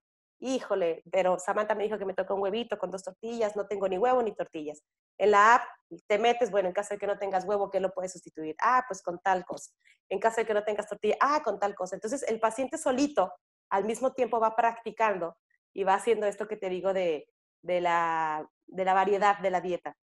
Entonces ya después llegan y me dicen, oye, no le había picado la app y ahí dicen varias opciones y se vuelven la otra paciente que te digo, que ya hace, hice, una, hice un pozole, hice un caldo de res con los, los equivalentes que me hiciste, la otra hizo una carlota de limón y no sé qué tanta cosa inventa padrísima. Entonces, ellas solitas van identificando, ah, claro, una media taza de arroz si yo tengo antojo de dulce, pues pueden ser cuatro galletas María y me hago mi carlota de limón. Entonces ya no como en, el arroz, en la comida del arroz porque en la tarde se me antoja la carlota. O quiero hacerme una crepa dulce, o quiero hacerme una crepa salada. Entonces, ellos te digo que solitos van creando esta relación positiva con sus alimentos, pero es algo que tienen que entender como un estilo de vida que va a ser para siempre, ¿sabes? Y si eso ellos también logran eh, tener esta idea de compartirlo con la familia, está súper bien. Eso creo. Pero sí, te digo, ahorita con la tecnología, yo estoy muy feliz. Y, y, que es bueno saberlo, ¿no? Y a lo mejor para que nos digas, ya, ya aquí no, no importa el, el, el, tiempo, digas el horario o la distancia, se, se, pueden tener todo esto y si, y si, lo, si lo buscamos es, este, se logra. Fíjate que yo creo que aquí les vamos a dejar también todos tus datos, Samantha, para que eh, toda aquella gente que pues haya visto la entrevista o algo y se quiera acercar contigo o quiera que le recomiendes a alguien, este, en México o mismo en España, no lo sé, en otras partes de España, que este, pueden hacer esto y, acercarnos, no solamente al estereotipo de la imagen este, que podamos proyectar, que, que, ayuda, pero sino más bien verlo como estos, este estilo de vida, esta nutrición y sobre todo de calidad de vida y salud que podamos mantener por muchos años más. Sí, así va a ser. Oye, Samantha, pues se nos alargó muchísimo la, la entrevista, pero creo que estuvo súper este, buena. buena. Plantea una hora y nos fuimos a dos horas, este, sí. pero vamos a tener que vamos a tener que partir la entrevista y de, agarrarnos de aquí a diciembre para este, publicar, ¿no? Pero bueno, te, te, agradezco mucho, te, te, agradezco muchísimo el tiempo, el espacio, te doy la bienvenida a, este, a la tribu. Eh, te agradezco todas estas recomendaciones que nos compartes, estas experiencias se nos hace muy, muy eh, vamos interesantes y sobre todo que lo podamos este, plantear en nuestro día a día. Eh, y te, te, invito que a lo mejor podamos tener una segunda plática más adelante donde podemos ya desarrollar algún tema en específico, alguno, algo, porque estas primeras entrevistas siempre son muy genéricas. Entonces, ya tener una segunda o una tercera entrevista que, que podamos tener ya con, con, ciertos puntos en específico, ciertos este, casos de estudio, etcétera, que lo podemos hacer. Pero de momento no me queda más que agradecerte, Samantha, eh, todo esto y pues darte la más cordial bienvenida y desearte pues ya buenas noches por allá y buen fin de semana. Sí, muchísimas gracias, Oscar. También ustedes que me, que me contactaron y que me incluyeron en este proyecto, te digo, me parece, me parece genial. Entonces, yo encantada de que me sigan invitando. Ya ves que, que me encanta hablar. Excelente, Samantha. Pues muchísimas gracias y buenas noches. Gracias a ustedes. Cuídense mucho, Oscar. Un saludo y un abrazo hasta allá, hasta México. Saludos. Gracias. Bye. Bye.